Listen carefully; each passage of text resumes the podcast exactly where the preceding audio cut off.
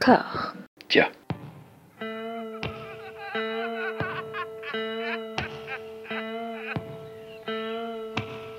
And now for something completely different. Would you like to talk about the meaning of life, darling? Sure, why not? Philosophy for two? Right.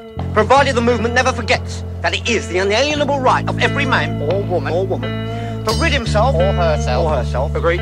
Thank you, brother or sister or sister. Where was I? I think you finished. Oh, right. I don't want to talk to you no more, you empty-headed animal food trough whopper. I fart in your general direction. Your mother was a hamster and your father smelt of elderberries. Bonjour et bienvenue à toutes et à tous dans Discordia, le podcast qui tente d'aplanir les débats qui rongent la pop culture de l'intérieur dans une conversation apaisée. Nous nous retrouvons avec les camarades Jérémy et Hugo. Comment allez-vous? Ça va, écoute. Comment allez-vous malgré tout? Oui, toujours, toujours le piège. hein. Euh, ouais, non, écoute, ça va. Euh... oh, si, si, si. En, en fait, ça va, ça va. En vrai, ça va. On a espacé ce deuxième épisode sur la deuxième partie de carrière de Toby Hooper qui est, euh, qui est douloureuse. On peut spoiler un petit Ouais, peu. C'est, euh, on, en a, on en a bavé des ronds de chapeau, pour rester poli. On- Peut-être peut-être qu'on restera pas aussi poli tout le long, mais, mais on verra. C'est c'est très, très, très, très compliqué ce qui se passe. hein. C'est vraiment euh, une, une décrépitude, une déliquescence de carrière, euh, malheureusement assez typique. très hein. proche, c'est très proche de ce qu'on avait vécu quand on avait fait la seconde partie du West Craven, mais je pense que c'est pire encore. Ouais, c'est. c'est- Oui, ouais, ouais. Au pif, au pif, comme ça, je dirais, c'est à peu près 11 fois pire. On s'était quitté la dernière fois sur euh, Massacre à la tronçonneuse 2, expérience très, euh, très en demi-teinte, très mi-figue, très mi-raisin, très mi-pastèque aussi. J'ai envie de ra- rajouter ça. Et du coup, après ça, Toby Hooper eh ben, se tourne vers la télévision, où il va tourner plusieurs épisodes de séries télé. On va commencer par ça, même si ça rompt un petit peu la chronologie. On va parler de, bah, de cette deuxième carrière, de cette carrière parallèle de Toby Hooper, donc pour le monde de la télévision, pour le monde des séries, à l'heure où les séries n'avaient pas ce vent en poupe qu'elles ont reconnu euh, à la fin des années 90 et où donc bah, c'était de l'abattage, quoi, et où euh, la personnalité artistique n'a finalement que très peu de place pour s'exprimer. Et c'était le cas même dans une anthologie a priori aussi euh, prometteuse et noble que Histoire fantastique, Amazing Stories. Là, on est en 1987 et Toby Hooper adapte une euh, nouvelle de Richard Matheson. Donc, euh, hey, on se dit pourquoi pas, et puis on voit le résultat, et puis on, on a mal, on a tellement mal. C'est un sacré objet quand même. Ouais, ouais, ouais, ouais, Ah ouais. oui, C'est un sacré objet avec une sacrée direction artistique surtout. C'est ça qui est très déstabilisant en fait. avec cette image bah, qui, va, qui va revenir fréquemment en fait dans cette carrière-là et qui que Toby Hooper a essayé de d'explorer dans, dans sa filmographie antérieure, c'est cette, cette espèce de, de tropisme, on va dire pour les civilisations extraterrestres, mais avec cette vue très euh, old school des extraterrestres. Je sais pas ce que vous en pensez, messieurs, mais particulier quand même. Je l'ai vu un peu au dernier moment parce qu'en mode ah oui, en effet, il a, il a fait ça. Mhm. Je pense que la seule chose là où on peut à peu près le reconnaître, c'est qu'il y a un côté assez cartoon. Ouais. Sachant que l'un des personnages principaux est joué par euh, Alien Lakovic, qui est dedans euh, est un alien avec une espèce de tête de laitue. Enfin, parce que le concept de l'épisode, c'est une, une sorte de concours de Miss extraterrestre en fait. Donc moi j'ai trouvé ça rigolo. C'est pas bon, mais, euh, mais bon, il y a des animatroniques, il y a des monstres rigolos. euh. Il y a une tentative de faire quelque chose. Voilà. Tu, tu vas me euh, faire regretter de pas l'avoir vu, en fait. ah, Oh. Ce- ceci dit, c'est quand même, voilà, il faut le dire quand même, c'est le tout dernier épisode de la, parce que Amazing Stories n'a duré que deux saisons, et euh, c'est vraiment le coup de pelle de, de- le final de la série, le pauvre Toby Hooper, euh, qui en à faire ça. Après, j'ai pas revu la série depuis, enfin, j'ai jamais vu en intégralité, mais je peux même pas faire de comparaison concrète avec les autres épisodes. Est-ce que euh, il y a vraiment une, une- une baisse de qualitative vraiment énorme? Mais c'est quand même un drôle d'objet. Bah, on est sur du carnaval, hein. c'est est- oui, oui. extraterrestre qui est joué par euh, Weird Al Yankovic avec un maquillage mais pas possible avec cette espèce de mais, mais vraiment vraiment la SF old school, quoi. Tu sais, les extraterrestres avec d'énormes crânes verts qui palpitent de temps en temps, avec des effets vraiment, euh, vraiment à la roots, quoi. Et puis un ton qui est très, très, très particulier, quoi. On est, euh, ouais, entre la parodie, Cartoon le carnaval et euh, cartoon, et le truc qui se veut quand même un peu inquiétant, mais qui n'y arrive jamais, en fait. Non. Et ouais, ça pue, ça pue la fine line, tout ça, quoi. C'est- assez triste. Hein. Pour, pour les choses, il y a, un petit truc, même, les fans, je pense, de Weird Al Yankovic n'y n'y trouvent pas leur petit. Il a participé l'année d'après, en 1988, à une série euh, bah, qu'on connaît pour son adaptation filmique récente avec Denzel Washington, Equalizer, série très bizarre avec un retraité euh, des services secrets qui, pour faire amende honorable et pour équilibrer son karma, en fait, se met à aider euh, les, les, les, pauvres gens ou les victimes de, de truands. Et là, en fait, c'est une famille euh, dont le père est joué par euh, Michael Rooker qui se retrouve à la rue et qui se retrouve en fait relogé dans un immeuble insalubre avec un, un propriétaire chelou mafieux, euh, voilà. Et c'est il y, a- il y a un portrait un petit peu urbain qui est vaguement intéressant, mais la série est tellement absurde que ça n'a vraiment euh, aucun sens en fait. Et encore une fois, hein, la personnalité de, de Toby Hooper s'efface complètement par rapport Ouais, au cahier des charges. factures, hein, je pense. Ouais, voilà. Et on arrive à quelque chose que j'ai trouvé Ah. tout aussi triste avec le recul, en fait. Ah, Mais, ça- euh, à, à- me dire comment, quoi, etc. Alors, Freddy, les cauchemars de la nuit, c'est c'est- les cauchemars de vos nuits en français d'ailleurs. C'est alors c'est- existe. c'est très bizarre. hein. On arrive vraiment dans cette période où euh, la le personnage de Freddy Krueger, donc invention de, de Wes Craven, devient un espèce de comique troupier en fait. Et euh, cette anthologie a quelques épisodes qu'on qualifierait aujourd'hui de, de mythologiques entre guillemets, qui parlent vraiment de la figure de Freddy Krueger et de, de ses victimes, dont le pilote tourné par Toby Hooper. Mais c'est surtout en fait une espèce de, bah, de rip-off des contes de la crypte, où le gardien de la Mm. crypte est joué par Freddy Krueger en fait, et, euh, et en beaucoup plus cheap aussi. C'est-à-dire que la Ouais, crypte, on peut, on peut dire ce qu'on veut, mais il y avait quand même des efforts de casting Ah non, au niveau de, budget quand même. Oui, Ah oui, voilà, en termes de production, c'est pas pareil quand même là. Oui, oui, on va le voir. Et, et là, mon Dieu, en fait, il nous rejoue. Alors, je- dans la chronologie, je sais plus exactement parce que c'est le bordel, mais il y a déjà en fait des évocations euh, de la naissance de Freddy Krueger dans le 5. On le sait depuis Ouais. le premier. Depuis le Depuis le premier, premier, ouais. ouais. Ouais, Ouais, ouais. Il a été brûlé par les parents pas contents, quoi. Voilà, suite Et, à un euh, procès foireux. euh, voilà. Et ça, là, ouais. c'est vraiment. Mais le, le- le pire, c'est que cette série qui a complètement été oubliée hein, quand même, et je pense que c'était pas forcément à tort. Euh, moi, je me souviens très bien qu'il y avait euh, seulement deux hein, sur, je, je sais pas, peut-être une dizaine de VHS de cette série dans, dans, dans le vidéoclub que, que je fréquentais quand j'étais ado. J'étais genre, mais qu'est-ce que c'est que ce truc? Je comprenais pas le, le concept de se dire, on va faire un espèce de. Enfin, Tales from the Crypt, d'ailleurs, je crois pas n'existe- n'existait pas encore. Celui-là, je l'avais pas vu du tout, et quand même, l'idée en soi, c'est quand même, voilà, qu'est- qu'est- qu'est- qu'est-ce qui s'est passé pour que Freddy devienne le, le, le, le boogeyman qu'on connaît? L'idée très louable, bah, l'exécution, je, je- j'avais envie de me laver les yeux à la javel. Ah, c'est atroce. c'est je- le mot cheap est même trop faible. Ouais. C'est pas que cheap, hein, c'est mou aussi. Non, mais tout, il y a rien, il y a rien, absolument zéro chose qui, zéro quoi que ce soit qui fonctionne. Il y a un, un- un choix de mise en scène que je ne comprends pas, c'est qu'on voit euh, Robert Englund joue euh, les, les, les, les scènes de fil rouge où il présente la série, mais quand dans l'épisode on le voit toujours de dos. Ouais. Et je suis genre, mais, Oui, mais- mais on mais sait oui. quelle tête il a, Robert Englund. Qu'est-ce que, qu'est-ce que, qu'est-ce que vous nous foutez là? Et, euh, et on voit en effet son procès pourri, on le voit euh, zigouiller euh, quelques personnes et franchement, c'est, d'une, d'une, d'une laideur et d'une bêtise. Enfin, les espèces de passages pseudo-pixelisés. Mm. Avec les armes, les, les outils de torture bien surlignés en rouge. Ouais, ouais, ouais, non, non, c'est, c'est irregardable, vraiment. Et, euh, et c'est hallucinant de se dire que, bah, euh, déjà, hallucinant de se dire que Toby Hooper a fait finalement bah, réaliser une préquelle sur Freddy, mais qu'en plus de ça, il a fait un truc, mais, mais c'est potentiellement la, des pires choses que j'ai jamais vues sur le, le personnage. euh, et ça donne vraiment pas envie de voir la suite de la série qui, qui, je crois, est assez inégale, mais peut-être ce qui ne concerne pas Freddy, il y a peut-être des choses. euh, Je- Ouais, ouais. mais ça ne donne pas envie. Franchement, là, j'ai- vraiment perdu tout espoir. Je me suis dit non, non. D'ailleurs, c'est assez étrange hein, parce que c'est euh, le pilote en fait tient pour préquel de Freddy Oui, et, c'est tout. c'est ambitieux en soi. Ouais, oui, c'est ouais, c'est ambitieux, ouais.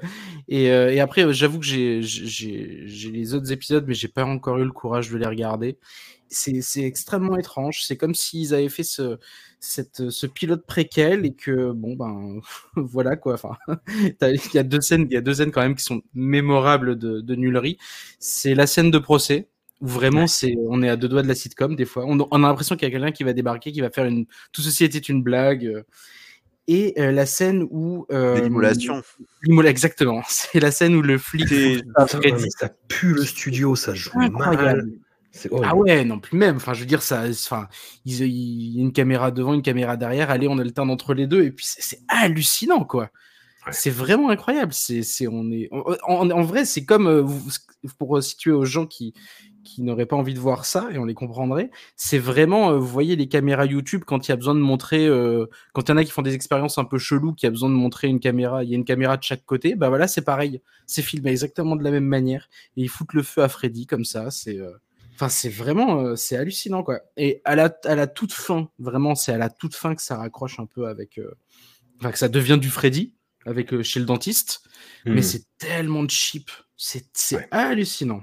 Non, non l'acteur qui joue le flic en, en particulier, bah, qui est un peu l'acteur principal en fait, bah, il est horrible quoi. Il est, l'impression qu'ils l'ont shooté avant quoi. Ouais, ce qui est bête en plus parce que c'est le seul personnage où il y, a peut il y avait peut-être quelque chose à faire parce que euh, il est très euh, droit dans ses bottes vis-à-vis de la loi. On comprend que euh, ça c'est un peu le centre du truc, que en fait l'erreur qu'il a commise et qui a fait que Freddy a été libéré, c'est parce qu'en fait c'était ses, filles à lui qui étaient en danger, donc il a agi à la hâte, il avait peur et tout, et il est poussé par le, reste du voisinage à être l'agresseur, enfin agresser Freddy et c'est peut-être le seul personnage qui avait peut-être un peu cette dimension de dilemme moral, qui avait à la fois envie de protéger ses enfants et, euh, et, de rester droit dans ses bottes vis-à-vis de la justice. Mais ils en font, enfin, il s'y passe rien, quoi. Enfin, c'est pas comme s'il y avait euh, quoi que ce soit qui était montré avec ça, quoi. C'est incroyable. Ravi d'apprendre qu'il y a eu 44 épisodes de cette série. Oh la vache! C'est pas, on parle pas d'une série qui a été annulée au bout de cinq épisodes en mode ah ça existait et puis non, il y a eu deux saisons et il y a eu 44 épisodes. Je... Il y a eu un malentendu. Qu'est-ce que, que s'est-il passé? Voilà. On rip du coup en 1991 sur Les Contes de la Crypte qui en sont à leur troisième saison, donc ça commence plus ou moins en même temps que, que Les Cauchemars de Freddy, cette histoire. Et on a l'épisode de Toby Hooper où là, il y a quand même plus de, de lustre, quoi. Il y a, il y a un vrai casting, il y a presque de la mise en scène, mais c'est oh, une histoire qui ouais. Non, presque, presque, presque, presque. Mais c'est une histoire qui est pas très intéressante. Enfin, moi, je, étrangement, je m'en souvenais très très bien. En, en France, c'était La Perle Noire. Ouais. Euh, entre Deadweight euh, States et euh, je m'en souvenais très très bien et en même temps c'est en fait c'est un épisode c'est ça ne fait ni partie des pires épisodes de la série sachant que hmm. je pense que il y en a pas si souvent des, des vraiment des, des, des indéfendables ni des plus mémorables. C'est vraiment ceux qui sont entre les deux, c'est-à-dire on le voit, on se dit ok, d'accord. Et, euh, et, je pense que ça tient beaucoup au fait que ben il y a quasiment que des têtes connues hein, dedans, c'est-à-dire entre euh, James Remar, James Rhys Davis, Whoopi Goldberg, Vanity. Enfin, les mecs se hmm. sont vraiment dit allez. Euh, mais c'est vrai qu'après, mais pas, même s'il se passe pas grand-chose d'intéressant, c'est quand même très court. Donc ouais. ouais. mais on a le sentiment que c'est très long. C'est ça, c'est peut-être ça le problème. Ah, c'est, moi, franchement, j'ai eu du mal. Les 30 minutes, putain, j'ai eu le temps de m'ennuyer 12 fois. C'est incroyable. Le seul truc au début, je, me c'est quand même ouf, mais genre la scène de début a aucun sens, quoi. James Remart a son coéquipier, parce que pour situer, c'est un, un espèce de, de braqueur, de malfrat, qui tente de voler cette perle noire, donc à, à Duval. Donc, ça se situe en Haïti. Donc, on suppose que c'est euh, une sorte de Duvalier, j'imagine, le, Duval, ou c'est un, style de Duvalier de Papadoc. Ça se situe dans une mythologie un peu vaudou, tout ça. Et euh, le, collègue de James Remar renverse son jeu d'échecs et James Remar le bute. je me suis dit, oui, c'est vrai que euh, James Remar avait la réputation d'être un sanguin quand même, mais alors là, c'est on est à un niveau quand même assez dingue. Donc ça démarre quand même comme ça. Hein. Et puis après, bon, bah, il se fait embaucher par Duval euh, parce qu'il avait finalement une bonne tête. Et, euh, c'est ouf, assez ouf parce que le truc qui me fait le plus rire, c'est que euh, mine de rien, tout ceci se passe en une demi-nuit, quoi. C'est-à-dire que tout l'épisode, tout ce qui, le, le plan, le fait d'aller chez Duval, de voler la perle noire, il couche avec la femme de Duval, il, il se passe plein de trucs. Ça se passe en une demi-nuit. Enfin, c'est bon. C'était les années 90, on avait pas. Ouais, voilà. Bon, il y a quand même une scène un peu cracra, preuve que Toby Hooper était relativement Ouais. là. Bon, ça se les- réveille dans les cinq dernières minutes. Donc Voilà. ça devient effectivement très gore. Ouais. Voilà. Ouais. Ça passe, c'est passable. Vu, Ça- ok, ça vu. reste, ouais, ça reste quand même moins désagréable que les, les trucs précédents. Ah, quoi. mais largement. hein, je- Bon, dans ce qu'il a fait pour le- les séries télé, vraiment euh, d'époque, c'est vraiment le haut du panier. hein. On arrive après. bah, je sais, j'ai pas vu l'homme de nulle part ces deux épisodes. Du coup, Non. non Nous plus. non plus. Oui, on, on est resté pudique sur cette histoire. Euh, J'ai vu par contre son pilote pour euh, Dark Skies, l'impossible vérité, qui est. euh, C'est le sous X-Files, c'est ça, non? C'est exactement ça. C'est un sous Ouais. X-Files qui se passe à l'époque, c'est l'originalité du mandat de John Fitzgerald Kennedy, donc avec un côté un petit peu rétro. C'est X-Files rétro, grosso modo. C'est-à-dire que c'est euh, voilà, ça se passe autour euh, des découvertes qui ont été faites euh, autour du crash de Roswell. Euh, Il y a euh, des hommes en noir, il y a euh, un indicateur un peu gorge profonde, euh, un jeune héros ingénu. J'avoue que j'ai décroché en fait. C'est- vraiment le truc où il y a un cahier des charges absolu où jamais on ne sent la personnalité de Toby Hooper qui est en mode vraiment automatique. Ça a un petit charme suranné voilà, de, euh, des séries des années 90 qui essayaient de faire du rétro. Mais ça n'a vraiment aucun intérêt. Très, très honnêtement, euh, voilà, moi j'ai même pas fini euh, le pilote qui fait une heure et demie. euh, j'ai arrêté au bout d'une heure. J'ai fait what fuck that. Et on, on arrive sur quelque chose de, de beaucoup plus intéressant Ouais. dans tous les sens du terme, même dans le côté raté, je pense. On est sur une, une série qui s'appelle. euh, alors, il y a un titre français. Je ne sais pas si la série est passée en France ou si c'est un, un titre québécois. C'est Expérience interdite, en anglais Perversions of Science. Et euh, Jérémy, tu disais hors antenne que c'est euh, grosso modo euh, les contes de la crypte, mais pour la science-fiction. Même ça. producteur, même chaîne, euh, même générique, euh, même concept. J'étais pas du tout au courant que cette chose existait. de- avec le même principe que les contes de la crypte, c'est-à-dire qu'on a un coryphée qui nous présente les histoires à chaque fois, et années 90 oblige, on est dans des images de synthèse, C'est ça. Bon. d'une violence. Tu vois, mais voyez, voyez même pas le cobaye, voyez le cobaye 2 en fait. Oui, c'est ça. non, mais- Dès le générique. hein. Ouais, ouais, ouais, ouais. Une espèce de speakerine, tu sais, bah, comme ils avaient fait euh, cette espèce de speakerine, je crois que c'était sur Canal ou je, je sais plus, ils avaient fait une, une speakerine en image de synthèse qui était exact. Oui. Ouais. mais Cléo. c'est- c'est ça, mais en version atroce et en plus avec un côté sexy malaisant. Bah, C'est- euh, c'est comme, complètement un comme robot sexuel, Comme la hein. Clio de Canal Plus. Hein, c'était Ouais. C'est ça. Une espèce de côté Ouais, ouais. massif en mode euh, Hmm, la 3D c'est sexy aussi. C'est Et- exactement ça. et moi je trouve ça, je trouve ça enfin je sais pas, je trouve ça. Maintenant on peut se permettre de dire que c'est c'est vintage entre guillemets, mais Ouais. Ouais. ça m'arrange. Euh. Ça- a le bon goût quand même d'être euh, sur un générique de Daniel Elfman, quoi. Oui, oui, mais c'est Ah mais clair. en- ouais, non mais ça, ça m'a, ça, ça m'a fait hurler. Je ne savais pas du tout qu'il avait vraiment essayé de dupliquer vraiment Tales of the Crypt au point de aussi reprendre Danny Elfman. Et puis le générique aussi, c'est c'est pareil. C'est c'est bon, c'est la version SF, hein, mais pareil avec une caméra qui vole un petit peu partout. Enfin, c'est Dans l'esprit, c'est, je suis en train de penser, c'est Tales, of, c'est Tales from the Crypt euh, techniquement, mais c'est aussi très euh, quatrième dimension. Ouais, mais là, je pense que c'était vraiment euh, l'idée de se dire euh, on va faire Tales of the Crypt version SF. Ouais. C'est- c'est- je pense qu'il y a vraiment. euh, Ah oui, oui, non, c'est les mêmes producteurs, mais je veux dire dans ce que ça, dans ce que ça rend. Oui, ça- après, oui, forcément, quand on touche à. Plus euh, au-delà du réel. Enfin, je. Oui, Ouais, Tout à fait. ouais, ouais, ouais. Voilà, qui Il y a- il y a cette ouais. que la quatrième dimension. Mais on est en plus sur un pitch que j'ai trouvé super fun. Vraiment, Ouais. que je vais spoiler, euh, je vais spoiler les 10 premières minutes sur 20, mais bon. Et en gros, il y a une émission type euh, La guerre des mondes de H.G. Wells qui passe à la radio euh, à l'époque, dans les années 30, dans la même époque, dans les années 30. Et on est à une surprise partie euh, où ils entendent ça et où tout d'un coup, deux invités qui sont plus ou moins déguisés en plus en, en extraterrestres se disent Eh merde et tuent tout le monde. Ce sont des extraterrestres, on le découvre, qui croient qu'en fait leur plan a été éventé et que tout le monde est au courant et en fait pas du tout. Et c'est très amusant. Le, le principe, j'ai trouvé très très très amusant. Ça m'a bien fait marrer, d'autant qu'en plus les deux aliens sont joués par euh, Jason Lee et Jamie Kennedy, Ouais. de ganache des années 90-2000, qui euh, qui sont vraiment bah, dans, dans, dans- vraiment dans leur registre euh, un, un peu déphasé, rigolo, quoi, mais que moi j'aime bien, que je trouve que je trouve plaisant et qui là va bien. Ouais, oui, c'est, pour, pour resituer pour les gens, c'est Randy dans le premier Scream et, euh, Tout à fait. et, et Earl, Earl dans My. Name is Earl, quoi. C'est donc ouais, non, ça. Alors pour le coup, sans, sans, sans spoiler, euh, c'est le truc qu'il a fait à la télé que j'ai préféré. C'est Oui. vraiment sans aucun problème. C'est-à-dire que j'ai vraiment rigolé pendant l'épisode. J'étais surpris, euh, ça marche, enfin tout marche plutôt bien. Surtout que, alors pour le coup, ça, comme l'épisode m'a plu, j'ai regardé un peu les autres épisodes de Perversion of Science et tout se prend très au sérieux. Hein. Ah ouais? Ouais, ça- ouais, ouais, les autres épisodes se prennent grave au sérieux. Hein. C'est, euh, c'est pas du tout, euh, c'est pas du tout fun. C'est pas du tout sur le même, euh, le même ton que celui-là. Et, et, et donc c'est, c'est, c'est d'autant plus étonnant en fait que cet épisode-là vraiment a, euh, ouais, il a, il est même assez particulier au sein de la, de, de l'unique saison de 10 épisodes de Perversion of Science. Ah, t'as le côté cheap de, de Freddy, mais c'est pas très gênant. T'as le, le même humour un peu euh, second degré euh, que Amazing Stories, mais là ça marche. Ah, mais c'est la version réussie de l'épisode de Mais c'est Amazing ça. Stories, en fait. Ouais, ouais, ouais, ouais, C'est avec, euh, avec ce même côté rétro, alien, euh, cartoon live un petit peu. Mais cette fois-ci, ça fonctionne, quoi. Et bon, le twist final, qu'on Oh, va pas éventer parce que regardez-le, ça se trouve. Ouais, euh, franchement, en ligne. ouais. Regardez cet épisode, il est marrant. Même si j'ai éventé le premier twist, bon, le- ça reste rigolo, tu vois, ça reste sur le ton anthologique un petit peu, euh, voilà.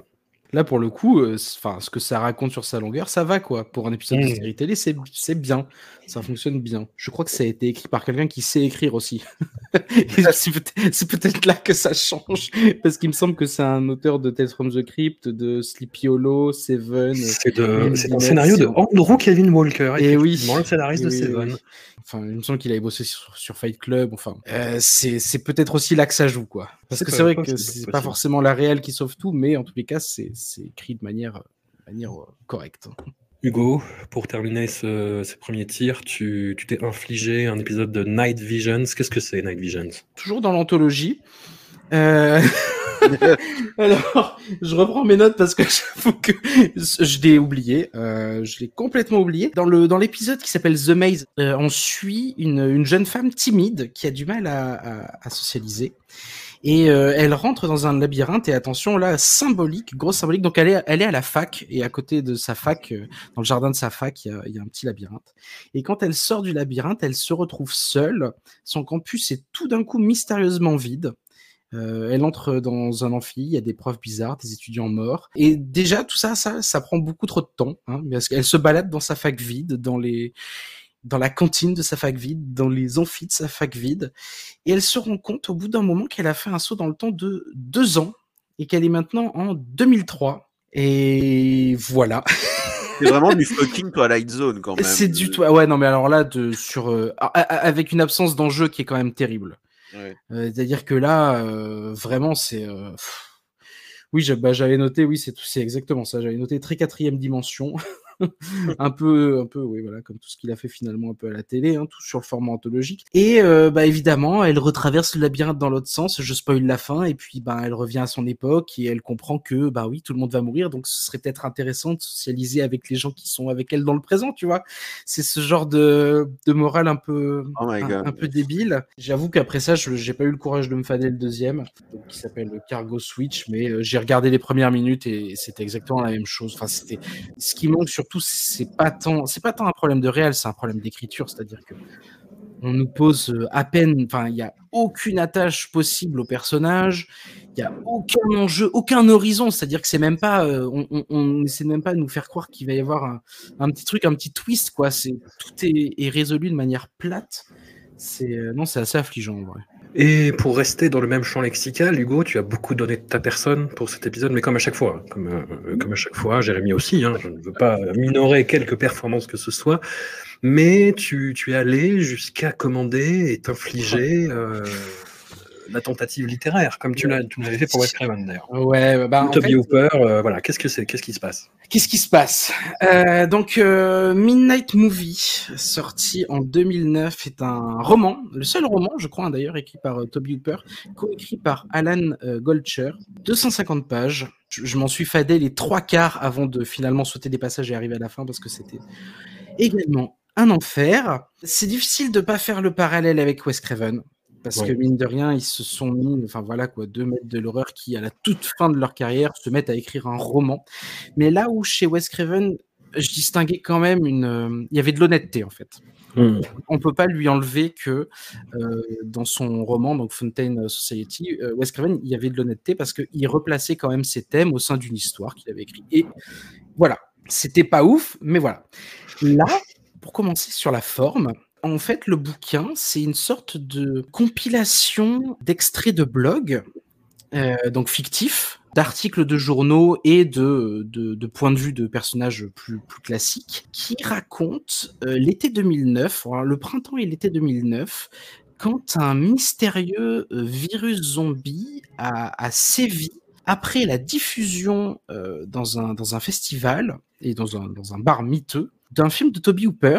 Je ne sais pas s'il existe vraiment, euh, Destiny Express, un film qu'il aurait réalisé quand il avait 15 ans, donc vraiment en, amateur euh, total. Et à, en fait, à la suite de la diffusion de ce film qui a été retrouvé euh, un peu, un peu bizarrement par quelqu'un, alors qu'il aurait censé être, dû être dans la cave de sa maman, eh ben, il y a une sorte d'épidémie zombie euh, qui s'appelle le game. Qui déferle sur les États-Unis. Et euh, cette épidémie a la particularité de donner euh, aux jeunes gens euh, l'envie de faire du sexe, qui leur produit des sécrétions bleues. Et en fait, il essaie de nous raconter un peu un espèce d'été de chaos aux États-Unis à travers différents points de vue dans, un, dans, une atmosphère très post-11 septembre. Ça parle un peu de terrorisme d'ailleurs, avec un personnage qui a un arc. Ouh là là Ah oui, non, non, non, mais c'est quand je dis que c'est dramatique, c'est dramatique. Au début, euh, c'est le premier, le, le, premier, le prologue, c'est littéralement euh, ouais, les journalistes euh, qui publient des fake news là. Hein. C'est assez chelou et euh, je sais pas si je suis clair, mais le seul intérêt qu'a ce bouquin, en gros, c'est euh, un petit intérêt documentaire, c'est-à-dire que des fois, Toby Hooper se fait parler ouais. et il donne son point de vue sur des trucs et c'est assez intéressant. De ce point de vue-là, c'est un peu intéressant parce que si on s'intéresse un peu à Toby Hooper, on comprend à quel point euh, il, a un, il a un côté beauf et un, surtout un côté nihiliste. Et euh, vraiment, il y a plusieurs scènes au début, c'est juste lui qui, euh, quand il est en interaction avec des gens, a envie de sortir son flingue, mais en fait, a la flemme d'aller le chercher, quoi. Et c'est vraiment ça. Et c'est vraiment c'est la flemme de, de, faire quoi que ce soit euh, qui envahit Toby, qui fait que d'ailleurs il est absolument absent de tout l'acte 2 du bouquin, puisqu'il était chez lui et qu'il avait envie de voir personne. Et voilà, je, je sais même pas quoi dire d'autre il tente un peu de faire un portrait d'une certaine jeunesse américaine. Euh, ça parle, ça parle d'Austin, ça parle du Texas, ça parle de certaines, ça parle un peu de son rapport à un massacre de temps en temps, par exemple. Ça c'est, un peu intéressant du fait que mine de rien, euh, les, enfin les fans qui l'ont abordé un peu toute sa vie euh, avec massacre, il, il, en avait marre d'être considéré comme l'homme d'un seul film, mais de deux ouais. côtés, il était quand même content quand les gens venaient lui parler de massacre. Il refuse explicitement de parler de, de Poltergeist dans le, il le dit. Il dit j'en parlerai pas. Okay. Euh, et c'est un peu, c'est un peu l'intérêt que ça a en fait, c'est qu'il y a des passages où on, ça aide un petit peu à comprendre la personnalité de Toby Hooper, mais en fait, en tant qu'ouvrage de littérature, c'est vulgaire, c'est vraiment pas bien traduit. Je l'ai lu en français euh, du coup, mm. et franchement, c'est euh, ouais, voilà quoi, c'est c'est vraiment vraiment débile. Ça, comme tu m'en parles, ça me fait penser un peu à un Diary of the Dead euh, qui était sorti deux ans avant en gonzo en fait. Il y a ouais, il y a il y a un petit peu de il y a un petit peu de ça, c'est un peu inspiré de cette veine là, ouais. Mais sauf que lire un livre de 250 pages, c'est un peu plus long. Ouais. Et vraiment, il y a des passages, j'exagère pas, il y a des passages à la fin, je, je sautais des pages parce que je, ça, vraiment c'était c'était horrible. Et euh, même au début, les 150 premières pages, je les ai quand même lues en intégralité, par exemple. Et euh, il y a, des, il y a des, des morceaux de 10 pages où il ne se passe rien il se passe vraiment rien. Donc ouais, non, celui-là, pour le coup, contrairement au, West Craven, où j'avais encore de l'affection et, où je pouvais comprendre euh, certaines choses, là, là, à part l'aspect un peu documentaire de s'intéresser à la personnalité de Toby Hooper, ça a vraiment peu d'intérêt. Bon, bah écoutez, euh, on, a fait ce petit chemin de croix pour se redonner de la motivation pour euh, réattaquer le corpus de films et de téléfilms. On part de loin. Je ne sais pas si on va arriver forcément quelque part, mais on, on va essayer. On arrive en 1990 avec le retour à la cinématographie avec euh, Spontaneous Combustion, un film maudit qui s'est mal passé, dont Toby Hooper s'est fait déposséder, remonter, euh, pour aboutir euh, à un résultat catastrophique. Jérémy? Non, j'ai dit ça rappelait, ça rappelle quelque chose. Enfin, le, oui. le, le pauvre mec de pédale dans la smoule avec ma tronçonneuse 2 et quatre ans plus tard, elle vient encore au cinéma pour vivre. Enfin, moi, j'avais jamais vu le film. Je, je, savais juste que la réputation n'était pas. Euh... le, le film n'avait pas une réputation extraordinaire. Hmm. Mais ça m'a surpris de, de, de, de comprendre en voyant le film et en regardant autour que ouais, ça avait été une fois de plus un projet maudit alors que c'est pas un film de studio quoi. Faut- C'est pas. euh, Non, c'est vraiment un producteur qui a décidé euh, fuck that. Ouais. Euh, va chier avec ta vision, Toby. Grosso modo, parce que c'est un film qu'il a co-scénarisé, qu'il a, euh, qu'il a mis en scène. euh, bon, quelqu'un n'a pas re-shooté derrière, mais c'est vraiment quand c'est- on, on a eu beaucoup. Une chance assez inédite en fait, parce que Jérémy t'a mis la main sur un work print, donc sur pas forcément un director's cut, parce qu'il manque plein d'éléments, il manque la musique, il manque des effets spéciaux, pas il manque des scènes.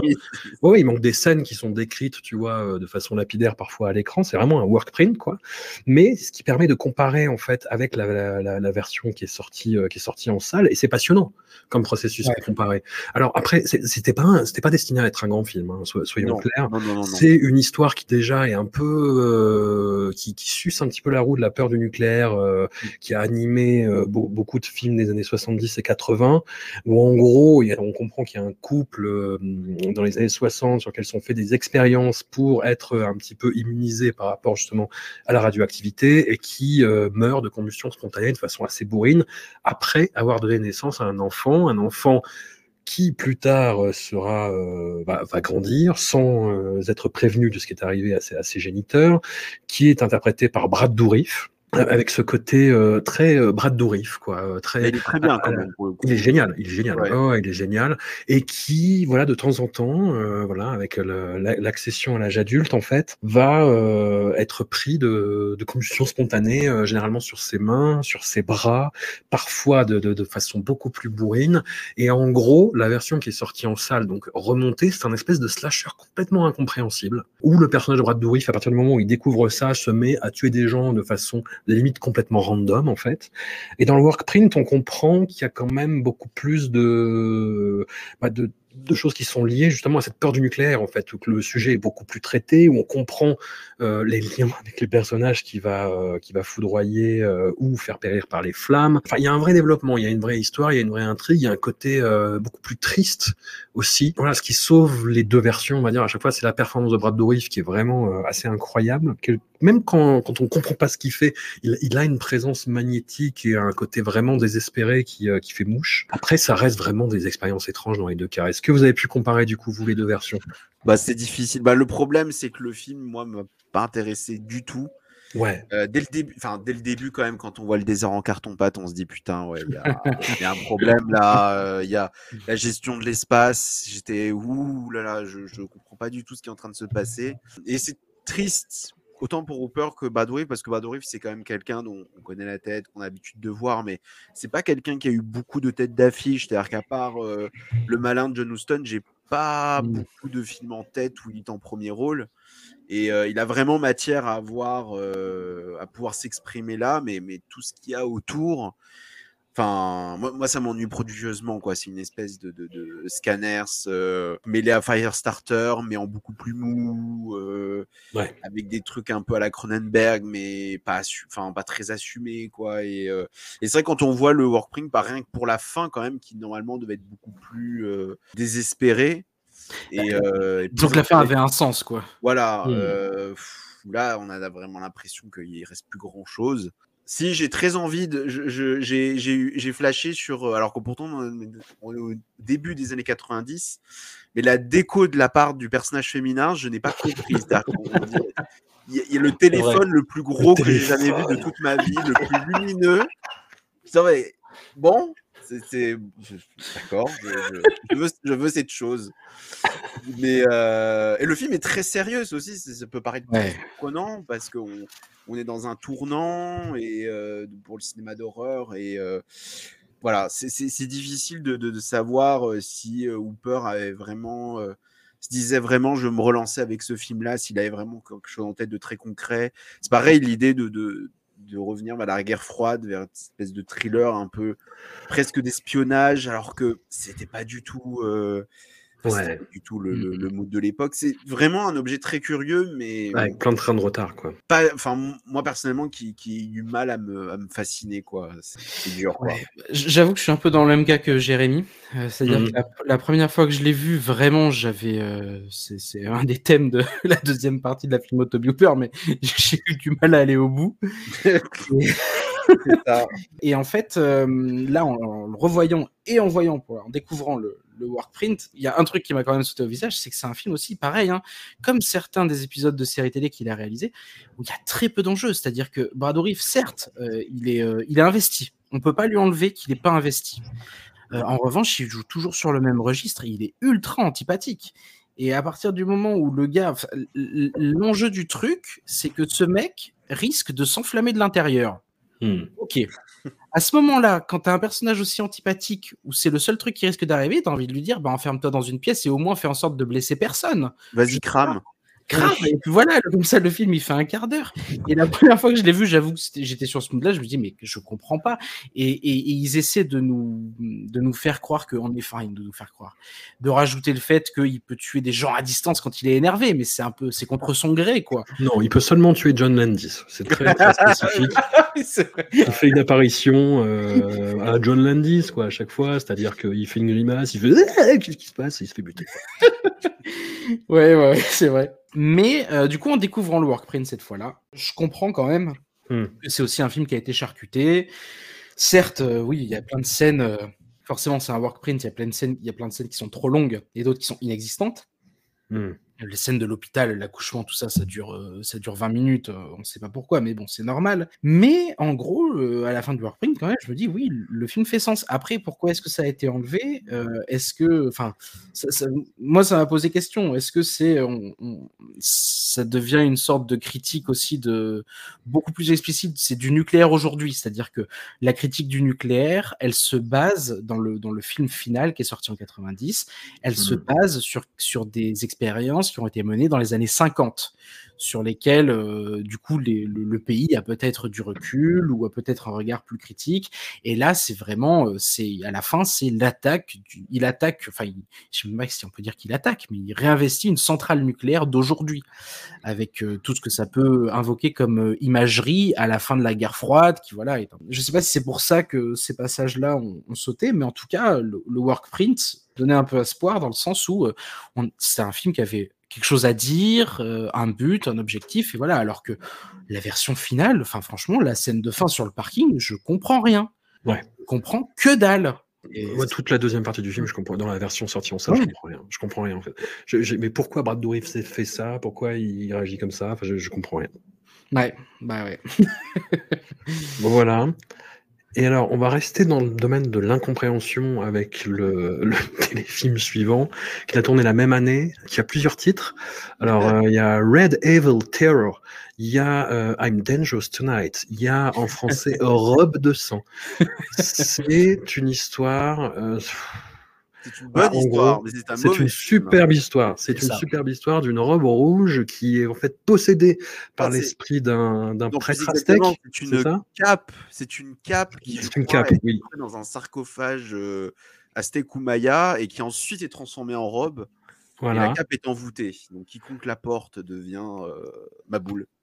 Quelque part, c'est le brouillon de, de In Fabric de Peter Ah mais, mais, mais quelque part. je je, je, je, je peux pas croire que, que, que Stringland n'ait pas vu ce film, sauf que Ouais. ce qui est très très drôle ou pathétique, ça dépend, c'est que euh, Fabric c'est un film que j'aime bien. In Fabric c'est un film qui a un gros défaut, c'est que presque il exploite trop son sujet, c'est-à-dire qu'au bout d'un moment, le mec euh, fait son truc dans son coin, euh, la robe euh, continue d'aller de main en main, puis on s'en fout, on n'est plus là.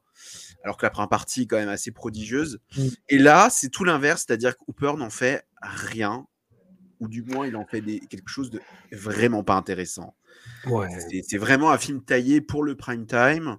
Euh, D'ailleurs, à l'époque, il était passé, euh, enfin bon, dix ans plus tard, mais euh, moi je l'ai pas vu comme ça. Moi, je l'ai vraiment découvert maintenant, mais il est passé plusieurs fois à une époque où euh, France 3 passait des téléfilms d'horreur le mercredi soir. C'est un peu difficile à croire, Oh. mais Bon, après, c'était plus, on était plus dans les, les Oiseaux 2 et Psychos 4, donc c'est. c'est- c'est Ouais. pas- Ah bah tiens, des- justement.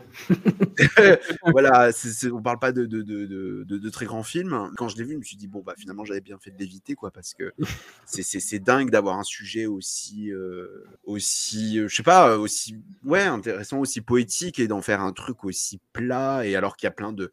Il y a plein de têtes connues. Il y a Anthony Perkins, il y a Lee Hermé, euh, Mm. Madonna Ami qui accessoirement était. euh, je sais pas si elle avait encore Twin Peaks, mais oui, ouais. oui.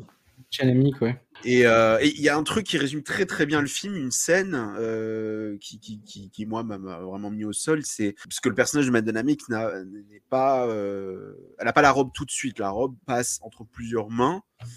Et il y a un moment donné où le personnage de Madonna est en train de faire quelque chose. Et euh, donc c'est un peu, c'est- la fille aux oies blanches, euh, Mm. très discrète, euh, avec les cheveux attachés, tout le bordel. Et, la, la, la- et, elle est en train de faire quelque chose. Et la scène d'après, elle arrive dans une soirée, elle a déjà la robe. Avec la robe rouge. Et, allait trop bien, quoi, en fait. et elle se met à danser sur euh, de, supermarché. Ça, devient une femme fatale, quoi. Et oui, non, mais attends, j'ai vu des manches à balai plus érotiques que cette scène quand même. Et, et tu te dis, mais c'est dingue, il avait une scène en or où il aurait pu Ouais. filmer cette fille qui, qui, qui découvre cette robe, qui, qui, qui, qui se métamorphose, et il la zappe. C'est, bah, le film, de toute façon, a plein de problèmes de, de, de, de rythme et d'ellipse. Il y a même à un moment donné, la robe crame, on ne sait pas pourquoi.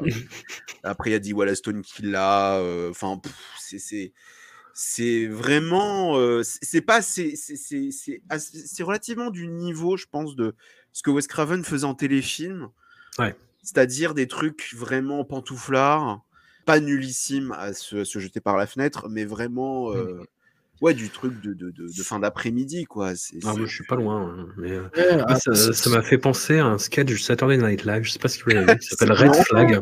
Euh, un sketch qui s'appelle Red Flag où c'est euh, c'est une parodie de pub de parfum en gros où tu as, une soirée et où tu as un personnage euh, de femme fatale joué par Kristen Wiig euh, avec une- le même genre de, de robe rouge en fait. Et en gros c'est euh, t'as plein de trucs qui sont murmurés en disant elle vous dit qu'elle est une danseuse et Red Flag. Elle a un ongle beaucoup trop grand Red Flag. Et en fait ça finit avec Kristen Wiig qui fait n'importe quoi et qui s'asperge de champagne partout avec tout le monde qui le regarde mi-excité mi-dégoûté. Et ça m'a Ah, fait penser à ça, en fait. Hugo, du coup, Red Evil Terror. I'm je suis dangerous. dangereux ce soir. Est-ce que c'est dangereux ce soir?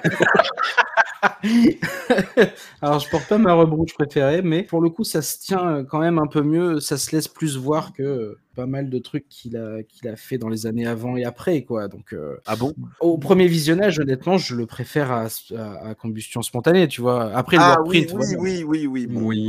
d'accord Euh, ou même au, au- le, à, Freddy, à son pilote de Freddy ou à d'autres trucs, tu vois. Oui, c'est- bah, tout est mieux que c'est- son pilote de Freddy. dur, évidemment. T'as raison, Jérémy, euh, t'as raison sur un truc, sur cette scène, et, et ça m'a fait prendre conscience de quelque chose et qui est complètement confirmé aussi par son, par son bouquin, c'est qu'en fait, Toby Hooper, il n'arrive pas du tout à filmer la sensualité. Il Non. tout- c'est- incroyable, c'est tout. On y vient. Très fort. mais on y viendra oui après Et, et- et il a toujours une manière de parler euh, dans, dans son livre. le- quand il parle du sexe, c'est toujours soit extrêmement cru, soit il n'y a rien. Ouais. Et, euh, et là, c'est vrai que tu as raison, cette scène qui est euh, voilà, qui aurait pu être immensément plus sensuelle, bah, ne l'est pas parce que Toby Hooper, il a vraiment, il a vraiment, vraiment du mal avec ça. Alors, l'histoire, je la trouve chouette. Après, je pense que Strickland, il a surtout lu le bouquin hein, de, de Cornwell Woodrich. Il a, je pense pas qu'il a, il se soit beaucoup basé sur ce, sur ce téléfilm pour, euh, pour une fabrique que par ailleurs j'ai vraiment beaucoup aimé aussi. C'est sympa parce que pour le coup, il y a, au, au moins il y a des gens qui jouent dedans, qui jouent pas trop mal. Il y a Anthony Perkins, oui Qui fait vraiment coucou, hein, quand même. voilà, qui fait coucou. Il y a, euh, il y a Early Hermé aussi. Bon, bah, ça marche de ce point de vue-là, ça marche. Et puis même, c'est vrai que le thème, enfin, le, le morceau d'étoffe euh, maléfique, bon, bah, c'est c'est pas mal. Et le fait que ce soit porté et que ça change la personnalité des gens qui le portent. Et là, en l'occurrence, il se trouve que c'est transformé en robe. Donc, voilà, ce sont des, femmes qui, qui changent complètement de personnalité. Moi, je trouve ça pas mal, mais après, c'est vrai que c'est c'est- pantouflard, quoi. C'est complètement pantouflard. Bon, est-ce qu'on est prêt pour se vautrer dans le stupre et la luxure? Oh la vache. Oh la vache. Le film que j'ai découvert pour l'occasion, on passe en 1993 avec Night Terrors, euh, alias Market Sad. Alors, une euh, jeune femme suit son père, joué par euh, William Finlay, en Égypte, au Caire, et elle va se retrouver mêlée à une secte sadomasochiste euh, qui est plus ou moins drivé par un descendant du marquis de Sade. Alors, déjà, déjà, j'ai envie de dire le pitch. Alors, il faut dire aussi que c'est une production Yoram Globus à l'époque où Menahem Golan et Yoram Globus étaient séparés et avaient euh, tracé leur propre route. Et euh, c'est scénarisé par un certain Rom Globus. Alors, j'imagine de la famille. Hein. Et oh mon Dieu, oh mon Dieu, ce film qui, en fait, pour, pour résumer, ça joue sur un tropisme qui est qui existe toujours, hein, qui existe toujours. C'est quasi raciste hein, quand même. Hein, c'est Oui, beaucoup oui, sur bah. les, les charmes érotiques de l'Orient. Tu vois, hmm, les hommes orientaux et leur charisme. Et, et- oh mon Dieu, oh mon Dieu. Mais en Égypte il n'y a aucun Égyptien qui est crédité au. En, en fait, il y a une scène à un moment où euh, la jeune fille passe une première soirée un peu lascive avec sa, sa, sa compagne, en fait. Enfin, la, la nana qui va l'initier, grosso modo. Et euh, elle a une vision. Est-ce que c'est une vision ou est-ce que c'est euh, quelque chose qui se passe réellement? Je ne saurais dire. D'un Égyptien qui fait du cheval euh, nu ah non Mood. mais sur la plage. tu me tu, tu me tu, tu me devances euh, François. Pardon, Je- je- Pardon, je- pardon. Et je suis tombé de ma chaise à ce moment-là, en fait. J'ai dû faire une pause, j'ai dû sortir. J'ai je très content. Mais Oui, bah oui, j'imagine bien. Bah, bah, Non, mais- Relativement aussi, parce que c'est vrai que c'est- étonnant. Non, mais parce qu'il faut préciser, que François ne pas, c'est que l'homme est, est sur son cheval, mais c'est-à-dire qu'on voit littéralement tout. Je Oui, oui, oui, oui. très rare d'avoir de la nudité masculine gratos, aussi in your face en fait. Ouais. Ah, mais C'est un homme viril, euh, vraiment. plaisir, plaisir d'offrir, franchement. C'est euh, un acteur euh, qui malheureusement est décédé depuis, qui était un acteur israélien euh, très engagé, qui avait joué chez Amos Gitaï. Alors là, d'un coup, il est là, objet de tous les désirs. On se dit bon. Ah, mais c'est vraiment Toy Boy en plus, quoi. Ah, non, non, non, mais, non, mais ce qui- ce qui- ce qu'il faut quand même préciser aussi, je pense que c'est important pour situer le film, c'est que Ariane Towers, qui est le, le producteur du film, à fin des 80, je ne sais pas ce qui lui arrive, Oui. se dit euh, je vais ressusciter le grand cinéma gothique des années, euh, enfin Corman Poe, on va dire. Donc il va faire euh, le Masque de l'âme rouge, le Fantôme de l'opéra, la chute de la maison Usher, l'emmuré vivant, un Dr Jekyll et Mr Hyde qui du coup est Edge of Sanity avec Tony Perkins. Et ce sont des films, c'est pas des bons films. Mais je trouve qu'ils ont un charme dans le côté, on a du fric, on va faire n'importe quoi, on va faire un truc baroque, sanguinolent, machin. C'est tellement anachronique. Ouais. Après, bon, les castings, en général, ils débrouillent toujours pour avoir des mecs comme Oliver Reed ou Robert Englund. Donc, bah, c'est- ça va quand même, je veux dire, le, le mec se débrouille plutôt bien. Et là, ils se sont dit, tiens, on va prendre le Marquis de Sade. Et alors, je ne sais pas pourquoi, je ne sais pas pourquoi les Américains voient le Marquis de Sade comme euh, une espèce de, de croque-mitaine. Je ne sais pas du tout. Deux ans, deux, trois ans avant, il y avait Waxwork d'Anthony Cox et dedans, Marquis de Sade, c'était une espèce de pirate. Euh, je, je- ne sais pas du tout d'où ils, ils tiennent cette vision-là.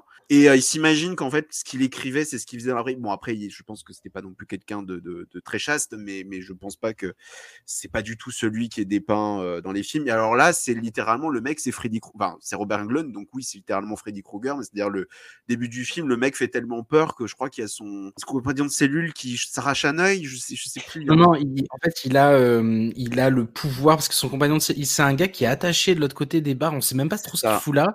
Ouais. Et en fait, euh, à force de le, de le regarder et de lui parler, il a ses yeux qui se crèvent. Il aurait un peu des pouvoirs mystiques, ce qui explique en gros, euh, enfin, ce qui sous, rend possible. rien. Ça n'explique rien, non, c'est vrai, C'est c'est rien, mais c'est- on va dire, on comprend pourquoi finalement par, euh, il a des pouvoirs un peu mystiques qui font que il va vivre à travers sa descendance. Euh, Paul Chevalier, euh, aussi interprété par Robert Englund euh, en 93. Sachant que, alors je suis pas sûr, je crois que si Towers avait aussi produit un film qui s'appelait Danse macabre, qui est souvent confondu avec Marquis de Sade, où il y a encore Robert Englund, Hmm. mais qui je crois dedans est, est Andra Queen, enfin je sais plus, je- je- je- c'est un film que je n'ai jamais vu. Mais bon bref, c'est une période de décadence, et moi, moi le film je l'ai vu quand même, je crois l'année dernière, parce que je me suis dit mais il faut que je vois ce truc, c'est ça a l'air quand même, euh, ça a l'air quand même improbable. Et ce qui est dommage, c'est que moi je trouve que ça a quand même un charme dans le n'importe quoi. c'est quand même bien réalisé. Oui, mais c'est voilà, il y a quoi. quand même c'est euh, il y a une tentative d'éclairage. euh, Il y a un côté, voilà, il y a un côté vraiment plaisir coupable. Après, le problème, c'est que le, le sujet est quand même très bis et que le film aurait pu être encore plus bis. C'est-à-dire que si on sort de quelques scènes d'hallucination à la Ken Russell, mais bon, Ken Russell euh, de supermarché, c'est pas la folie quand même. C'est en fait finalement le film n'est pas aussi décadent que pour il pourrait l'être. Il y a quand même une scène de sexe dans des tapis sur des tapis d'Orient. Et je crois que je n'ai jamais entendu une actrice pousser des cris aussi bizarres de toute ma vie. Euh, mais bon, ça aurait pu être. Je trouve que ça aurait pu être encore plus too much en fait. C'est Ouais. ça qui est un peu dommage, presque dans le n'importe quoi. Mais je trouve que c'est un petit charme quand même. Après, J'aurais préféré que ça aille un peu, enfin que ce soit un peu plus too much des fois quand même. De quoi? J'aurais préféré que ce soit un peu plus too much histoire Oui, qu'on voilà, rigole un petit peu. on s'imagine secte de Sadienne, machin, donc Ouais. on s'imagine des trucs. Et puis finalement, le film est quand même assez euh, sage. Oui, ouais, c'est, j'ai même pas le souvenir qu'il y ait beaucoup de scènes, euh, Mm. beaucoup de scènes d'horreur. Enfin, c'est, quand même, euh, c'est très léger, quoi. C'est, un produit de vidéoclub. euh, Mais ça a son charme. Son- son- Ouais. Le charme de la- des productions Harry Towers, c'est-à-dire de vraiment un truc, tu te dis, ça existe. Voilà. Je suis, je suis assez d'accord. Je suis assez d'accord. Et c'est vrai que pour le coup, Robert Englund arrive à faire peur, quoi. Ah c'est bon? ouf, mais euh, dé- il est dégueulasse. C'est incroyable. Il cabotine à la, à la, à la, à la Robert Englund. Hein. C'est pas, c'est- il fait du pur, pur, pur Robert Englund. Mais alors, ça marche de ouf. Et il y a un aller-retour hein, pour que les, les gens comprennent. C'est-à-dire que ça démarre sur une sorte de scène de flashback où on voit le marquis de Sade. Euh, après, ça se passe dans les années 90 à Alexandrie, mais de temps en temps, on va avoir des retours au marquis de Sade et, à des passages de, sa torture. Et à pourquoi aussi, parce que c'est ça aussi, c'est que sa, victime dans les années 90, à, à son descendant, donc Paul Chevalier, est potentiellement la descendante aussi de, enfin même pas plus que potentiellement, une sorte, presque une réincarnation de la femme qu'il avait fait enfermer à l'origine. Euh, Marquis de Sade. Et euh, et il y a une sorte de, de vengeance euh, intergénérationnelle comme ça. Alors, pff, c'est ouais. Le mec a confondu la momie et Marquis de Sade, quoi. Ouais, euh, complètement. Je sais, je sais même pas si j'aurais tant de choses que ça à rajouter sur ce film. Non. J'ai- Les, les Non, scènes mais avec Voyez-le, Margot, voyez-le, voilà. c'est hallucinant. Voyez-le, franchement, c'est hallucinant. C'est d'un mauvais goût, mais euh, Ouais. presque remarquable, honnêtement. On passe à une, une nouvelle tentative d'anthologie. Un, un film qui a fait son petit effet à l'époque, quand même. C'était vraiment plus un phénomène de vidéoclub qu'autre chose. Euh, Body Bags, Sac Sac à cadavre, je sais pas pareil si c'est français ou québécois comme titre. Et en fait, voilà, c'était une tentative de, de, de- de série qui n'a pas été euh, validée et qu'on a C'est pas regroupé, trop, en hein, fait. c'est très euh, étrange. euh. hmm, Moi, je l'ai vraiment appris là. Bah, De toute façon, on voit Showtime Presents, donc on, ouais, voilà, s'imagine qu'ils ont voulu faire leur euh, the Crypt, quoi. exactement. Ouais. Mais- Et où le, co- le coryphée, le, le gardien de la crypte aurait été joué par John Carpenter, qui est euh, apparaît ici maquillé. Je sais pas. Ah, si, Ah ça bon va. Moi, j'allais dire justement, pas, ouais. ça m'a- je trouve quand même qu'il, parce que c'est quand même un mec. Enfin, je veux dire, il a quand même, il a toujours une tête de papy. Ouais. C'est pas un réalisateur qui joue avec son image. Hmm. Et je sais pas, moi, je trouve qu'il s'amuse. Ah oui, oui, oui, je suis d'accord. C'est très, c'est très, perturbant je, de voir John Carpenter qui, qui fait des blagues de mauvais goût et tripote des cadavres. Ça, je, j'en doute pas. Mais, mais je trouve qu'il s'amuse quand même. Donc il joue le gardien de la morgue, qui raconte les histoires des cadavres les plus originaux en fait qu'il peut trouver euh, chez lui.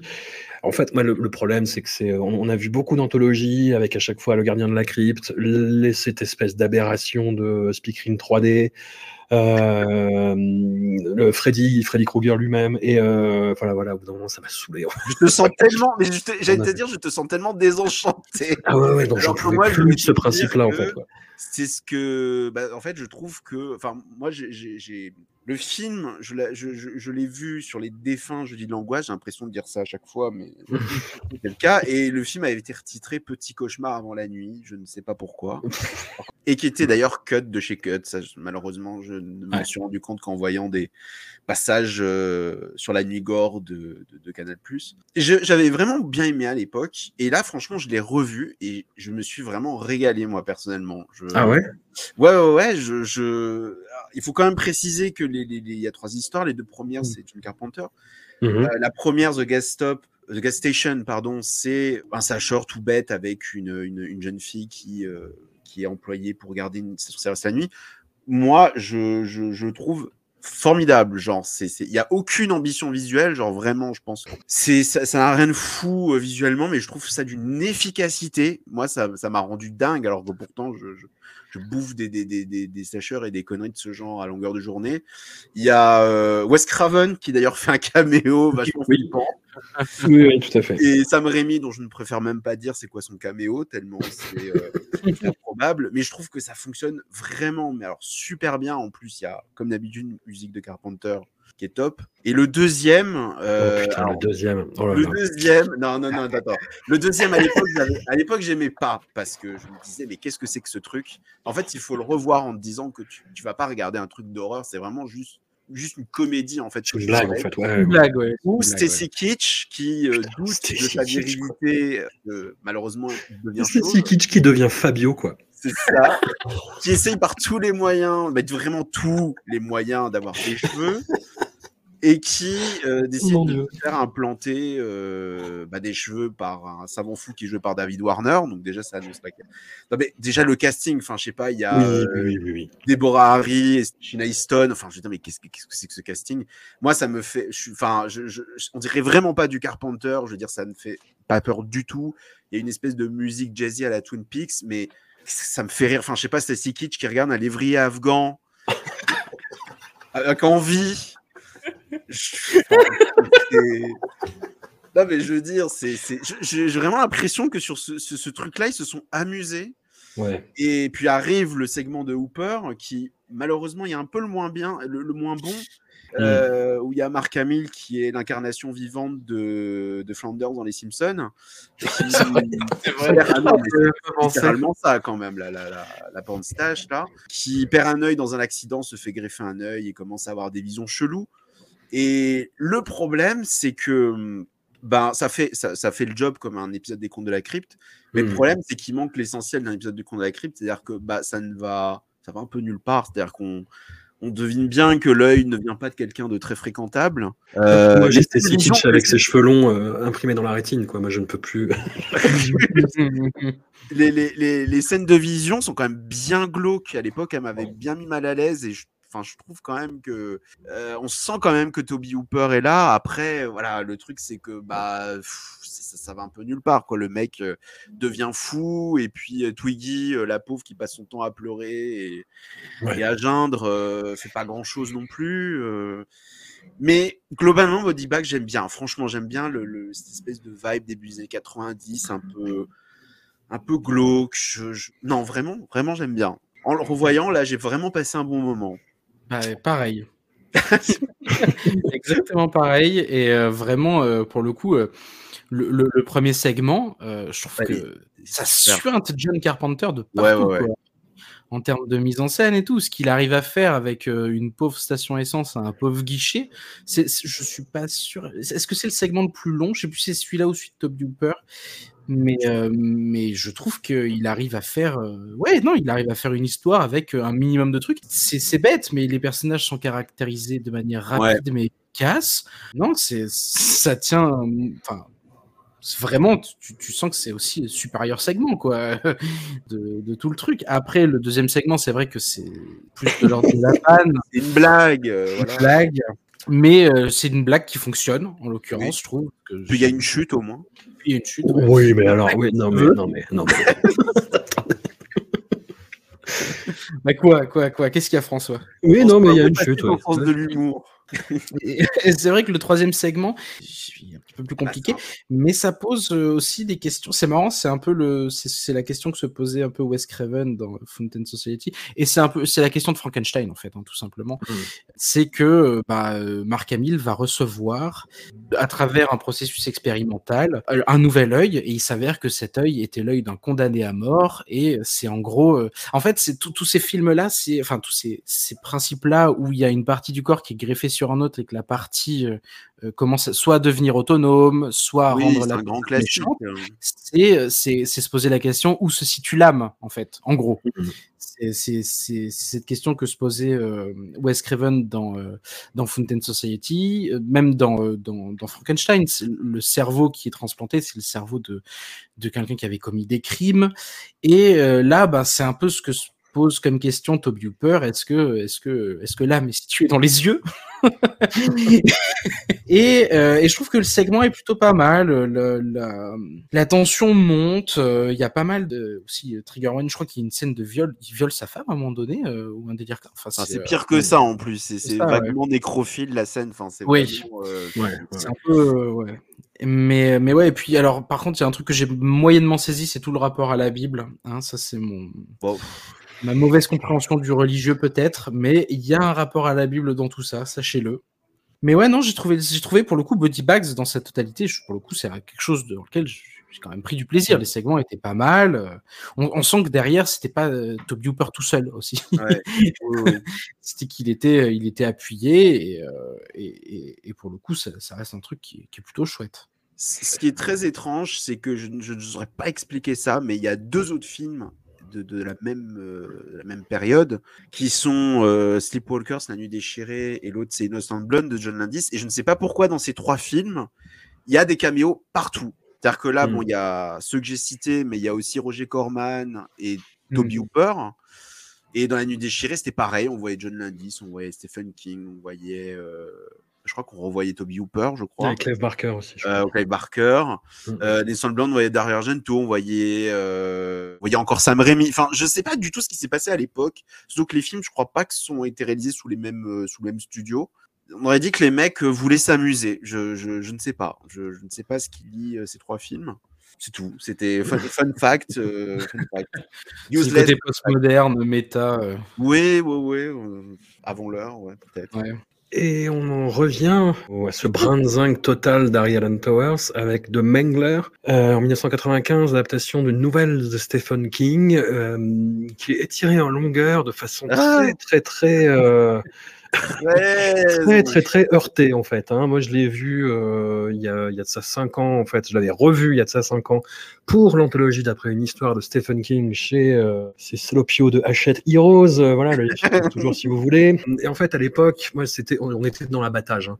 Moi j'ai vu ça entre euh, 18 enfants du maïs, euh, ouais, ouais. 14 caries et euh, j'ai vu ça, j'ai fait oh là là qu'est-ce que c'est que cette connerie? Et la revoyure, j'ai beaucoup et en, en ayant vu bah, toute la filmo de Toby Hooper avant, j'ai retrouvé ce côté dégénéré bah, par la présence de Robert Englund et puis par le côté j'en foutre total de la narration. Quoi. Ouais. Ça appartient à un genre enfin c'est pas un genre mais euh, c'est une espèce de déclinaison du polar moi, que j'affectionne particulièrement c'est le film où le personnage principal de détective est complètement incompétent mais énervé contre tout le monde. hein. Mais voilà, en exemple récent, bah, il y a bien évidemment Fleuve Noir avec Vincent Cassel, mais, euh, mais là, en plus, l'enquêteur, c'est Ted Levine, bon, bah, qui est surtout connu pour être Buffalo Bill dans Le Silence des Agneaux, Ouais. évidemment, et qui là est vraiment en mode euh, ce qu'allait devenir euh, Ted Levine dans les années euh, plutôt 2000, c'est-à-dire vraiment le mec, mais qui articule à peine en fait. Tu vois, qui est vraiment euh, et qui est pas content, effectivement, qui est, qui est super énervé sans qu'on comprenne pourquoi vraiment. Avec cette histoire mais en plus qui est complètement absurde quoi de, de, de, de presseuse euh, possédée euh, qu'on va exorciser à la fin. C'est dans la nouvelle de Stephen King hein, l'exorcisme ouais, ouais, ouais. mais euh, voilà parce que j'avais sorti à l'époque et Hugo on avait un débat là-dessus mais euh, on va la voir. où, où, il n'y aurait pas de, de, body count si tout le monde faisait, se poussait de 3 mètres en fait tu vois. Parce que mais, mais bon, voilà. François que ça marche avec tout cet argument. Je sais je sais je sais. Mais là c'est bah, bah, oui il suffit de se, de se mettre oui, un peu loin de la machine pour pas être. Mais oui, non, mais je sais, j'exagère. Tu veux me lancer maintenant Tu veux que je contre-argumente Non, je, je suis de mauvaise foi et je le sais, je sais. Non, non, mais j'ai vu euh, un côté beaucoup plus euh, mal, mal, fagoté, mal poli et, et dégénéré, et donc plus jouissif qu'il y a cinq ans. Très honnêtement, quand je me bouffais vraiment euh, de, de, la série B à Z, euh, voilà, j'ai eu plus d'affection en le voyant, mais en me concentrant plus sur le personnage de Ted Levine. Le, le, la performance de Robert Englund, moi, qui vraiment, en fait, d'autant plus en le voyant après Night Terror, enfin, il est drôle hein, quand il cabotine, mais là, putain, c'est trop, quoi. c'est vraiment too much, quoi. Je sais pas, Hugo, euh, si, si tu participes de ça ou. Toi, t'as un petit attachement pour le film quand même. Ben écoute, oui, euh, pour ouais. différentes raisons. euh, la première, euh, qui est euh, qui est d'ordre très visuel, c'est que bah, c'était un peu comme j'avais dit ça, j'avais sorti cet argument pour un vampire à Brooklyn de Wes Craven. Ouais. Que moi, les décors carton-pâte euh, avec beaucoup de couleurs dans les années 90, euh, ça me charme. Parce que sans doute ça me rappelle mon enfance. c'est sans doute pour ça. Mais, mais j'aime bien ces, euh, j'aime bien ces décors-là. Et là, par exemple, je trouve que la, la, presseuse là, elle a une gueule super. Elle Hmm. est, euh, elle est effrayante. Toute, euh, toute l'usine, euh, enfin l'usine, tout le, tout l'entrepôt a une, a une chouette gueule. Le, le bureau de Robert Englund, n'en parlons pas, il est surréaliste et je le trouve vraiment très beau, mais vraiment très très beau. Il a, il a aucun rapport et en fait, pour situer pour les gens, en gros. C'est ça, ça parle de capitalisme. Oui, alors, et François, si les ouvrières ne peuvent pas s'écarter de la machine, c'est parce qu'elles sont obligées de travailler avec cette machine oui, oui, oui. broie les âmes et qui broie les humains comme le capitalisme broie les humains. Et Robert Englund, dans, à l'étage supérieur, dans son magnifique bureau en bois, hein, qui dénote complètement du reste de l'entrepôt, bah oui, lui, il est à l'abri et c'est même ça qui lui permet de faire, de tirer profit, de, de faire de profit et d'avoir une machine qui n'a finalement pas réellement besoin d'alimenter puisqu'elle est alimentée en âme. admettons. admettons. Mais ça n'a quand même aucun putain de sens, quoi. Enfin, la narration n'a aucun sens, quoi. C'est un cheval sans tête, ce film, quand même. Et oui, c'est bah oui, c'est un petit, c'est un petit peu un cheval sans tête, mais bon, d'un autre côté, euh, là c'est sûr, c'est sûr que ça a pas l'attrait, par exemple, que peut avoir euh, euh, un film comme Christine où la voiture se balade, elle est très belle. C'est un objet, en plus c'est un objet. Non, la- puis où t'as une narration, des développements de personnages. Là, c'est. Clairement. Ted Levine fait n'importe quoi, quand même. Ouais, non, bout à l'autre. C'est- vrai que c'est pas les personnages qui sauvent ce film, je suis complètement d'accord. Euh, L'intérêt, c'est c'est la presseuse industrielle. Euh, les scènes, par contre, pour le coup, alors ça, les scènes gore, oh, elles Ouais. sont chaudes. Là, il y a des fois où j'étais waouh, c'est le pire truc que Toby Hooper ait fait, en fait. Euh, visuellement, il y a des scènes qui Oh, sont dégueulasses. Je sais pas. Ah ouais? Oh, Tu trouves, ouais. toi Ah ouais, ouais, ouais. je, crois que, je crois que c'est peut-être son film le plus gore. hein. Ah ouais, Ah mais ouais? vraiment. Ah, moi, des je j'ai- Massacre 2, moi. Ah non, non, non, hein. Non, parce que c'est accompagné de, Ouais, je c'est accompagné de beaucoup de rigolades, Massacre 2. Là, vraiment, Ouais. c'est des gens qui se font presser et t'as d'autres qui essaient de les sortir et ça marche pas. Et...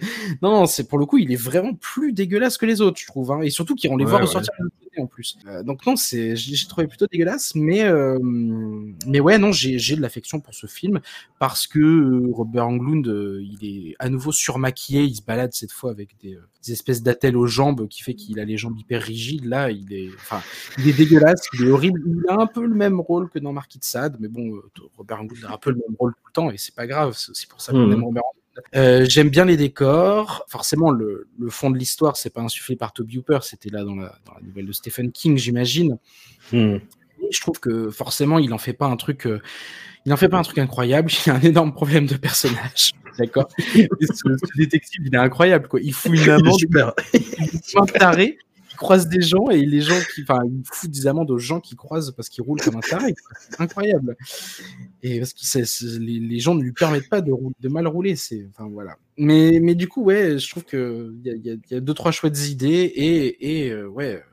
À la fin, bon, la scène avec la, on spoiler la fin, mais il y a beaucoup de 3D à la fin. Ouais, c'est la- bah, c'est l'arrivée des images de synthèse dégueu chez Toby Hooper. Et c'est mal. C'est très, mal, très, très mal. c'est- ouais, c'est ouais. mal, mais, ouais. Jérémy. Eh bien, euh, que dire d'autre sur la presseuse capitaliste euh, euh, Moi, c'est étrange, je l'avais jamais vu, alors que pourtant j'ai une espèce de d'affection un peu euh, torve pour les, les, les- les films d'horreur du début des années 90. Et c'est marrant parce que même pour un film de 95, je trouve que c'est un film qui, qui- qui est presque. Je dis peut-être ça à cause de ça, à cause des matte paintings, mais il a peut-être presque un côté un peu en retard. Alors moi j'ai un gros, en fait je l'avais jamais vu du coup là je l'ai vu et moi aussi j'étais assez surpris déjà. Je pense que Arena Tower c'est un peu écarté parce que je trouve qu'il y a beaucoup moins, euh, on, sent beaucoup moins son influence dans le côté euh, baroque, mais par contre c'est vrai que c'est quand même un film qui a une direction artistique qui tient la route, où il y a, on retrouve le plaisir de, de- de- de mettre en scène des personnages euh, complètement, complètement zinzin, mais le problème, c'est que quand même une nouvelle euh, qui parle d'une presseuse à linge euh, maléfique sur un film d'une heure cinquante, ça ne va pas du tout. Enfin, je veux dire, c'est un film, c'est le film remplissage, c'est-à-dire que le film, Ouais. surtout qu'en plus la, la- la première victime arrive très très vite.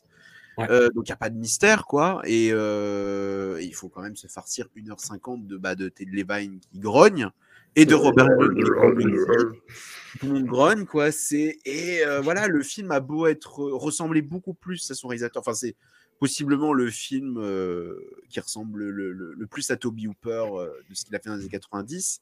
Mhm. C'est quand même 1h50 de presseuse à linge maléfique. et euh, ouais, voilà, il y a des trucs, voilà, qu'il y, y a des idées sympas. C'est vrai qu'à la fin, le mec se dit, je vais vraiment aller à fond. euh, Ouais. Et c'est très curieux, mais ça m'a rappelé un autre film de la même époque, qui est aussi une adaptation de Stephen King, qui est aussi une adaptation d'une nouvelle qui est dans Danse Macabre. C'est Graveyard Shift, les créatures du cimetière, où il y a pareil un lieu clos avec des personnages un peu. euh, Ah pour le coup, ils Ouais. arrivent à Mais- faire un truc qui se tient, quoi. Sauf que Graveyard Shift euh, est bien mieux, potentiellement aussi parce que c'est un film qui, comment dire, c'est le schéma du film de monstre, c'est-à-dire qu'on ne sait pas ce qu'il y a et on va l'apprendre en même temps que les personnages et du coup on tâtonne, on avance. Et pareil, il y, a- il y a un peu, le décor est quand même, il y a quand même de grosses ressemblances hein, dans le côté un peu euh, euh, poisseux à plusieurs niveaux avec les catacombes, tout ça, mais c'était quand même bien meilleur. Alors que pourtant le problème est le même, hein, c'est-à-dire qu'à la base c'est une toute petite nouvelle. Hmm. Euh, là, je trouve que sur 1h50, c'est 1h40. Enfin bref, Hmm. ça va pas. 3h20, ouais, non. Euh, sachant qu'en plus, il y a eu deux suites interdites. Que Oui. que tu as vu, Oh mon dieu. Ah, je Oh les ai mon pas vus. hein. Bah, rien dans à voir. Dans, les deux- dans la deuxième, le- l'esprit de la, la presseuse se retrouve dans le cyberspace. Oula, Et euh, c'est incroyable. Et le troisième, c'est euh, c'est toujours c'est le retour de la presseuse, mais dans un truc qui est tellement cheap en fait, qui est tellement cheap que c'est à peine regardable. Quoi. Pour le coup, celui-là souffre pas de, de- de- de- d'un aspect cheap. euh, c'est même ce qui m'a plutôt Oui. surpris. Ouais, je suis d'accord. Non, ça a de la tenue, ouais. Voilà. Mais bon, Mais c'est n'importe quoi. c'est n'importe quoi. Est-ce Voilà. que je suis le seul à avoir vu The Apartment Complex? Ouais. Je- ce que j'ai retenu, c'est qu'il y avait Amanda. Plummer, c'est tout. Voilà, mon Dieu. Oh là là, la pauvre.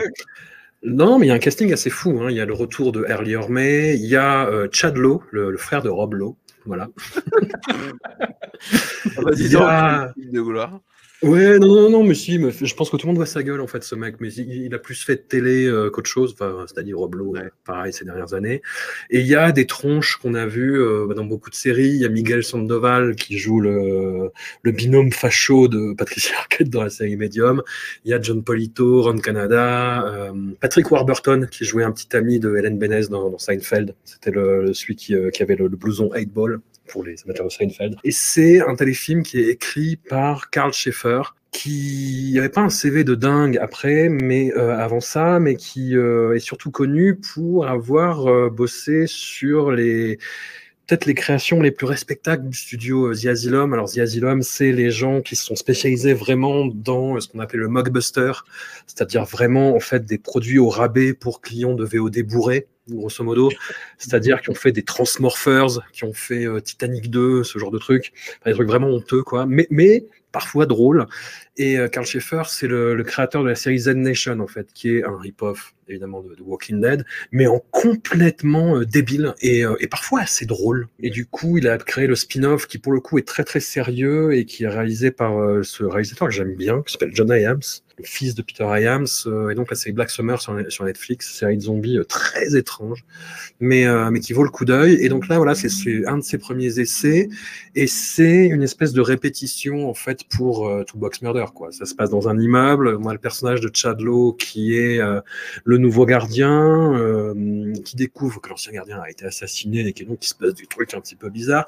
Et il y a un côté en fait euh, bis rigolo, comme je le disais, vaguement dégénéré, mais quand même sage. hein, ça reste du, du téléfilm Showtime, euh, mais mais du téléfilm Showtime des années 90, c'est-à-dire pas avec le côté complètement sanguinolent et, déviant de maintenant. C'est rigolo, mais c'est vraiment vraiment pas grand-chose quoi. C'est c'est très léger. Il y a, un ensemble cast comme on dit, un, casting avec plein de gueules. Effectivement, Amanda Plummer qui joue. euh, euh, un petit peu le rôle de folle, hein. métonymique avec la robe, voilà, c'est-à-dire vraiment une nymphomane euh, qui va essayer de, de pécho Chadlo tout le long, et de pécho tout le monde d'ailleurs. Mais euh, voilà, je, je pense que j'aurais oublié ce film d'ici 15 jours, très très honnêtement.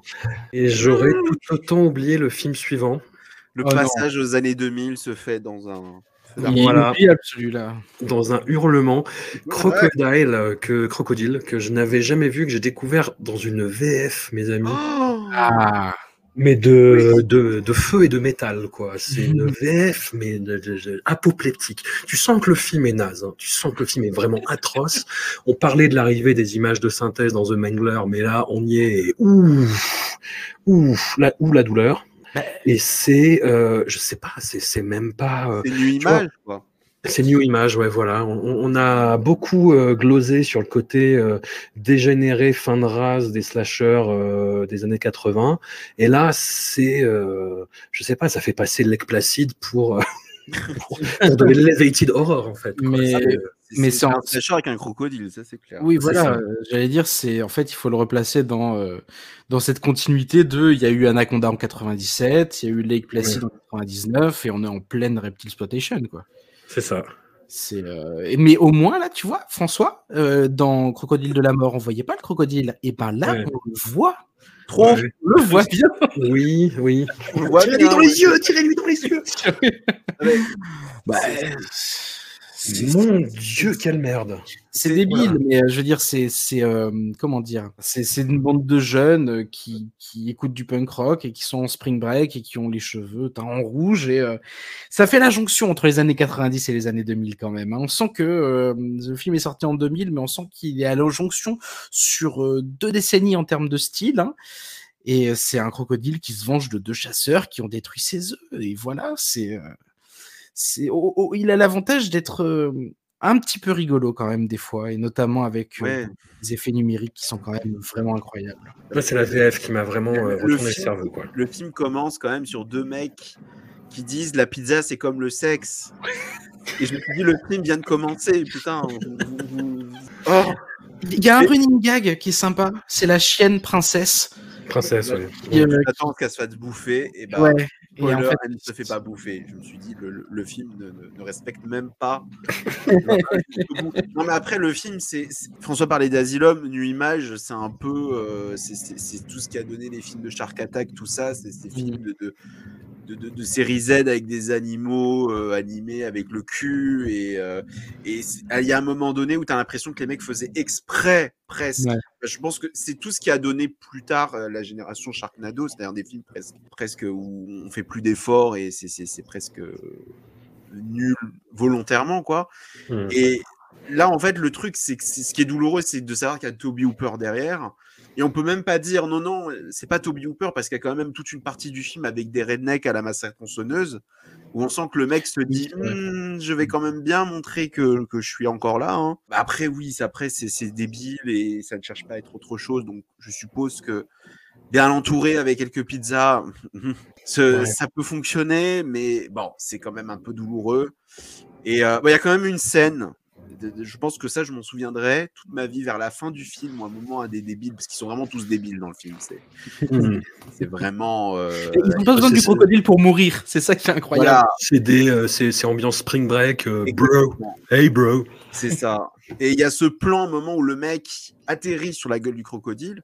Le crocodile ouvre la gueule, donc le mec part dans le décor. Et je ne sais pas pourquoi, le mec réatterrit dans la gueule du crocodile.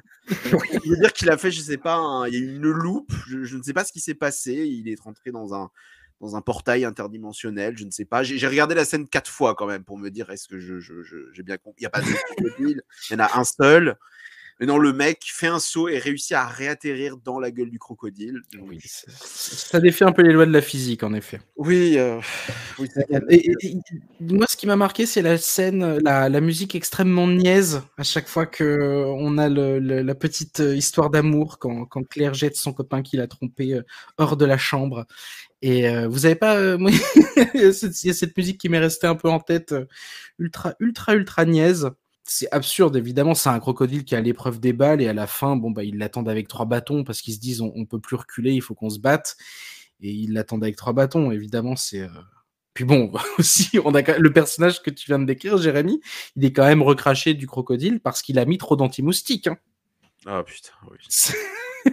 mais, mais, mais, mais le, à ce niveau-là, le film ne se prend pas. Enfin, il est Oui, mis à prendre au premier degré. Le film sérieux, je veux dire, une telle débilité. euh, C'est pour ça que je dis qu'il y a des moments, tu as vraiment l'impression que c'est des films qui sont. euh, Il y a des stock shots hein, de, de- depuis l'hélico. hein.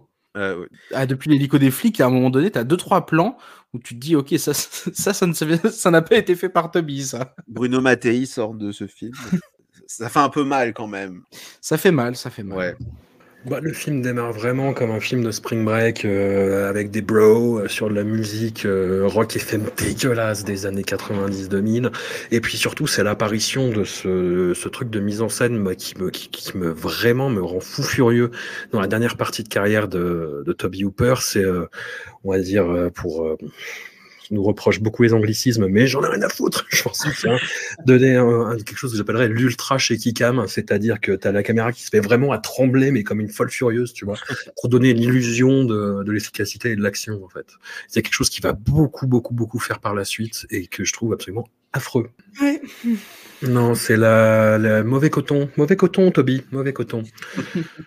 On arrive en 2004 avec The Toolbox Murders, qui est donc euh, bah, une redite un petit peu de Apartment Complex. On se retrouve dans un immeuble euh, avec une faune euh, mi-marrante, mi-inquiétante, mais surtout euh, déphasée, décalée. On a Angela Bettis dans le rôle principal, et ça, ça fait toujours plaisir. Voilà, on a Brent Home qu'on avait aperçu euh, dans la série The Shield, qui était euh, l'éternel euh, amant voyou de- du personnage de Julian. Voilà. Pendant la moitié du film, je me suis dit, putain, mais où j'ai vu ce mec, où j'ai vu ce mec, où j'ai vu ce mec, et je suis pas arrivé, j'ai trouvé sur IMDb, voilà. Et euh, c'est un film euh, pff, qui tire à la ligne quand même, hein, ce, ce- ce Ouais. remake. Ah, moi, je trouve que c'est ce qu'il a fait de mieux dans les années 2000. Comme tu dis ça à chaque fois. Non, j'ai dit The Non, je sais, Ah, je sais, je sais, je sais. Ah, dit, le. Je sais plus pour lequel je disais ce qu'il avait fait de mieux dans les années 90. Là, c'est ce qu'il a fait de mieux dans les années 2000. Ce qui ne veut pas dire grand chose, hein, vous avez vu le reste. Moi, je l'avais vu à l'époque, je ne sais plus comment, parce que c'était un, bah, c'est un DTV, quoi. Le, le- le film avait été vraiment. euh, Enfin, il avait quand même été édité en France. Et euh, j'ai trouvé ça vraiment très sympathique. Parce que, pour le coup, Toby Hooper fait du Toby Hooper dans le sens où il y a un lieu principal qui est assez impressionnant, qui est cette espèce d'Hollywood Tower.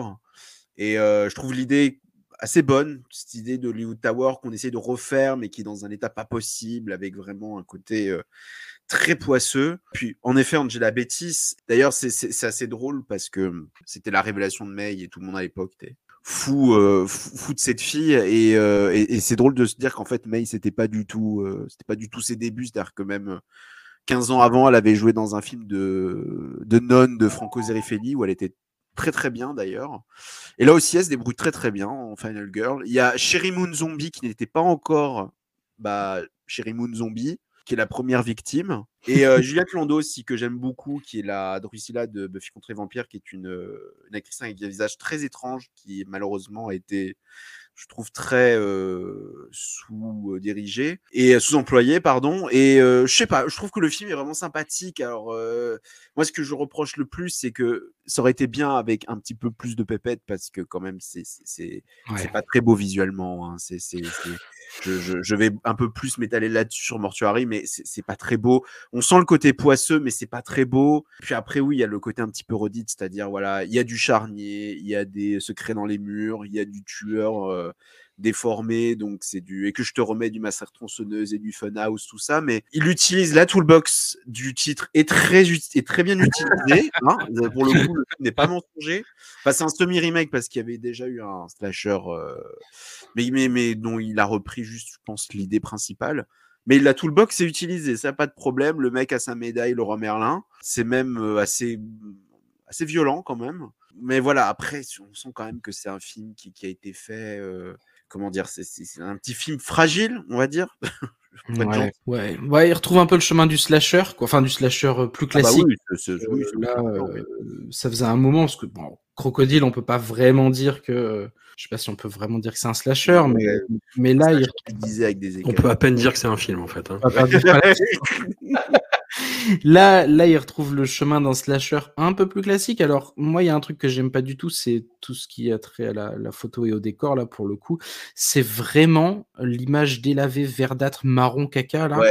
Qui ça. va, y va avoir pendant quelques années et qui va en plus ça. malheureusement se déporter sur les jeux vidéo dans la deuxième moitié des années 2000. Tout à fait.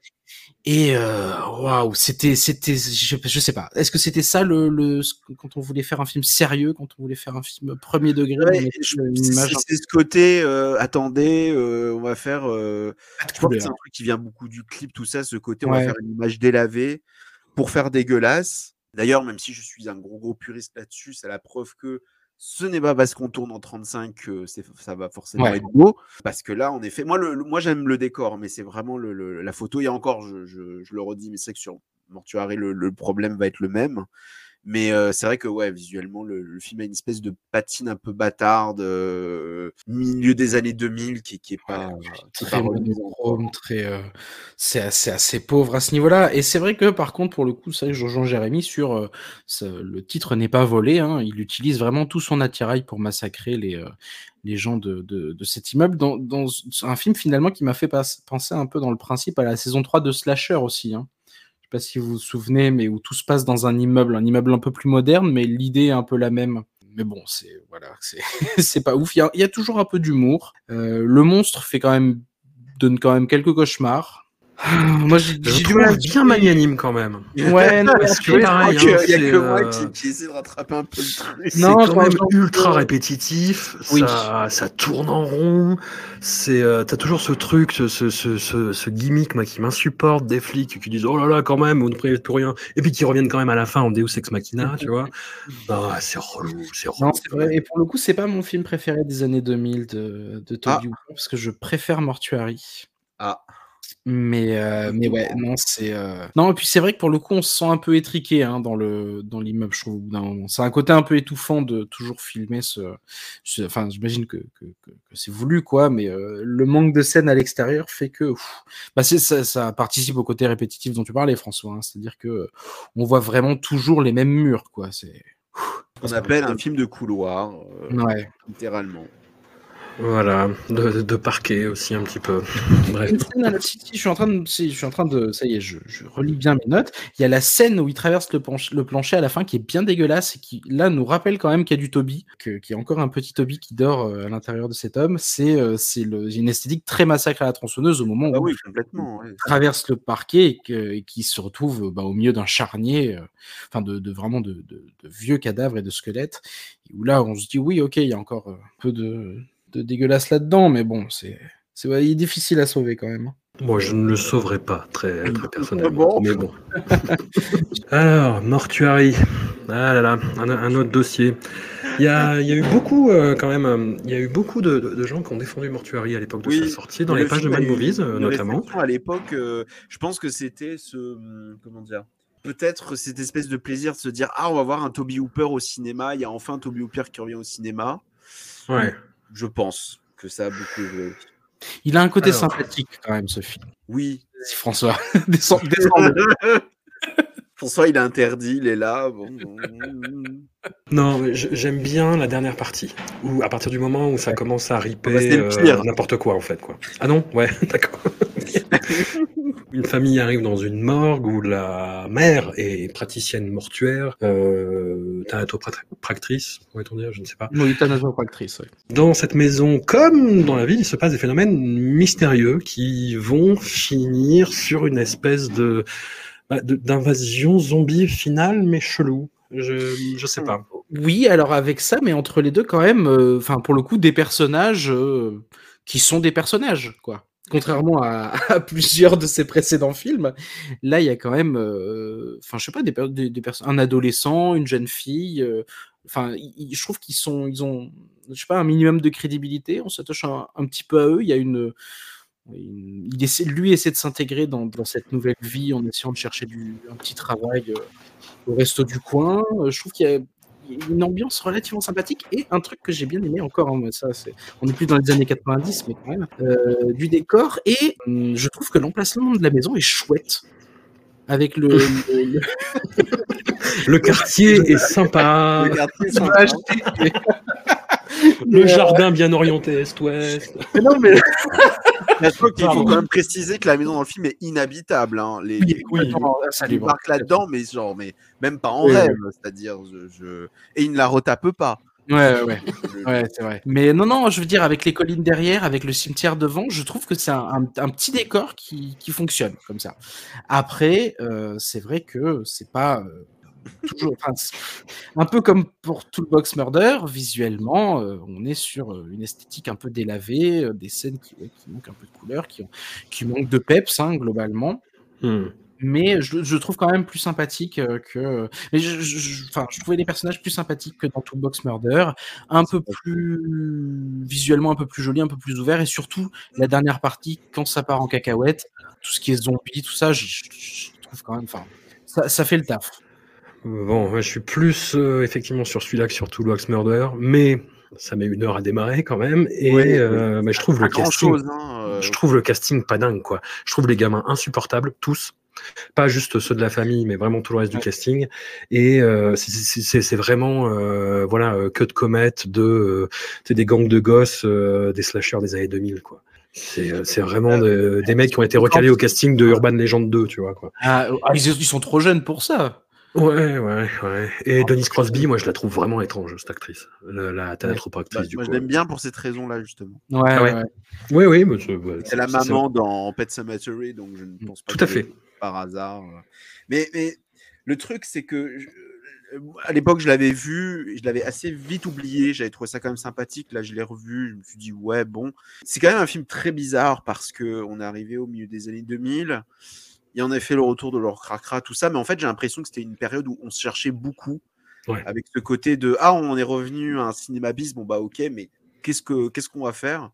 Et ce qui est marrant avec ce film, c'est que Toby Hooper ne répond à aucune euh, mode, si tant est il y en avait une, parce que même maintenant, c'est-à-dire que c'est un film, on peut dire à l'époque, j'entendais souvent dire que c'était un film old school, mais ça ressemble à pas grand-chose. hein. c'est-à-dire que oui, ça fait un peu film des années 80 dans le sens où c'est pas très méchant, c'est un peu inoffensif et en même temps c'est un peu. Ouais. C'est beaucoup plus adolescent hein, que. que Ouais, voilà. Il y a un côté un peu horror popcorn, mais euh, le problème c'est que bah, il ne se passe littéralement rien quand même. Et quand, ça, quand il se passe des choses, ben moi personnellement l'idée de cette plante euh, qui crée des zombies, je, je, enfin, je trouve ça complètement con, mais pas con dans le sens c'est fun, mais dans le sens je de- de- je préfère juste, j'aurais préféré juste des, des, des zombies, c'est-à-dire vraiment pas aller chercher midi à 14h. Et on sent, voilà, qu'il essaie de faire un truc, vers la fin, voilà, les, les, les, les événements se précipitent, ça. mais ça marche pas complètement. Moi, je trouve les, ouais, les persos sont assez sympathiques, on sent quand même qu'il y a une volonté, c'est vrai qu'il y a une volonté un peu plus marquée de vouloir faire quelque chose. Enfin, le film, j'allais dire, c'est un peu mieux écrit, ouais, enfin, ça se tient un peu plus qu'un crocodile, ça, c'est sûr. Et d'ailleurs, on est dans une période où on va commencer à revoir des films des années 2000. Et C'est compliqué. Enfin, sur, plus Ouais. précisément des films d'horreur des années 2000, parce que là, si on commence à s'étendre, et ça va être compliqué, parce que là, on va se rendre compte que c'est quand même une décennie qui, qui n'a pas très bien vieilli. Moi, quand j'ai vu le, le titre du film, le générique arriver, Ah oui. J'étais comme euh, le personnage de Brenda dans Scary Movie dans la scène du cinéma. J'étais un bon. Qu'est-ce que c'est cette typo? Qu'est-ce que c'est que ce sound design? Mais les mecs ont découvert, euh, je sais pas quel logiciel ils utilisaient pour animer leur putain de typo, mais oh mon dieu Et alors la photo en effet délavée, euh, verdâtre, euh, j'ai pissé sur la pellicule, machin. Enfin c'est dur quand même. C'est C'est dégueu, ouais. ouais, ouais. vraiment dur. À l'époque, on en a un peu parlé parce qu'en effet, il est sorti en salle dans un, bon, dans un petit circuit hein, euh, quand même. Mais en vrai, c'est quand même un putain de DTV euh, parmi ouais. d'autres. Enfin, Oui, c'est oui. très oubliable. Toby Hooper veut faire du Toby Hooper, mais vraiment en toute petite, toute petite forme. Je pense pas que c'est lui rendre hommage de, de, de le revoir maintenant. Je, je- vra- vraiment, euh, je pense que je pense que ça va faire ça pour beaucoup de films d'horreur de ces époques-là, que j'ai très peur de revoir, mais euh, non, c'est pas très glorieux, quoi. C'est pas Mais du- horrible, horrible, mais comparé à ce qui va suivre. Mais euh, voilà, parfois un peu relativiser. On arrive à la dernière, parce que ça suffit maintenant, la dernière, la dernière anthologie horrifique, Masters of Horror, à l'initiative quand même de euh, la réponse du cinéma d'horreur, euh, Mick Garris. Je dis ça pour sa chevelure de, euh, absolument merveilleuse et soyeuse. Donc, anthologie qui regroupait bah, tous les grands noms de, de l'horreur contemporaine. Quoi. On avait du Carpenter, du Argento, euh, du Takashi. Miike, Stuart Gordon, etc. Alors, je sais pas si, messieurs, si vous avez vu toute la, la première saison des Masters of Horror. Oui, oui, oui. oui.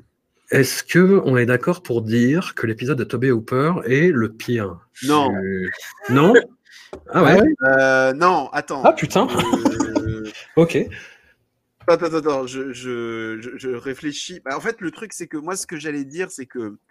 Bon, voilà, il faut replacer aussi. Là aussi, on reparle, je, je reparle encore de, de, de, de cinéma d'horreur du milieu des années 2000. On était dans cette période où on se cherchait, et c'est vrai qu'à l'époque, c'était quand même un putain d'événement de se dire. Parce Ouais. que, quand même, niveau série d'horreur, aujourd'hui, je pense qu'on est assez bien servi. À l'époque, pas du tout.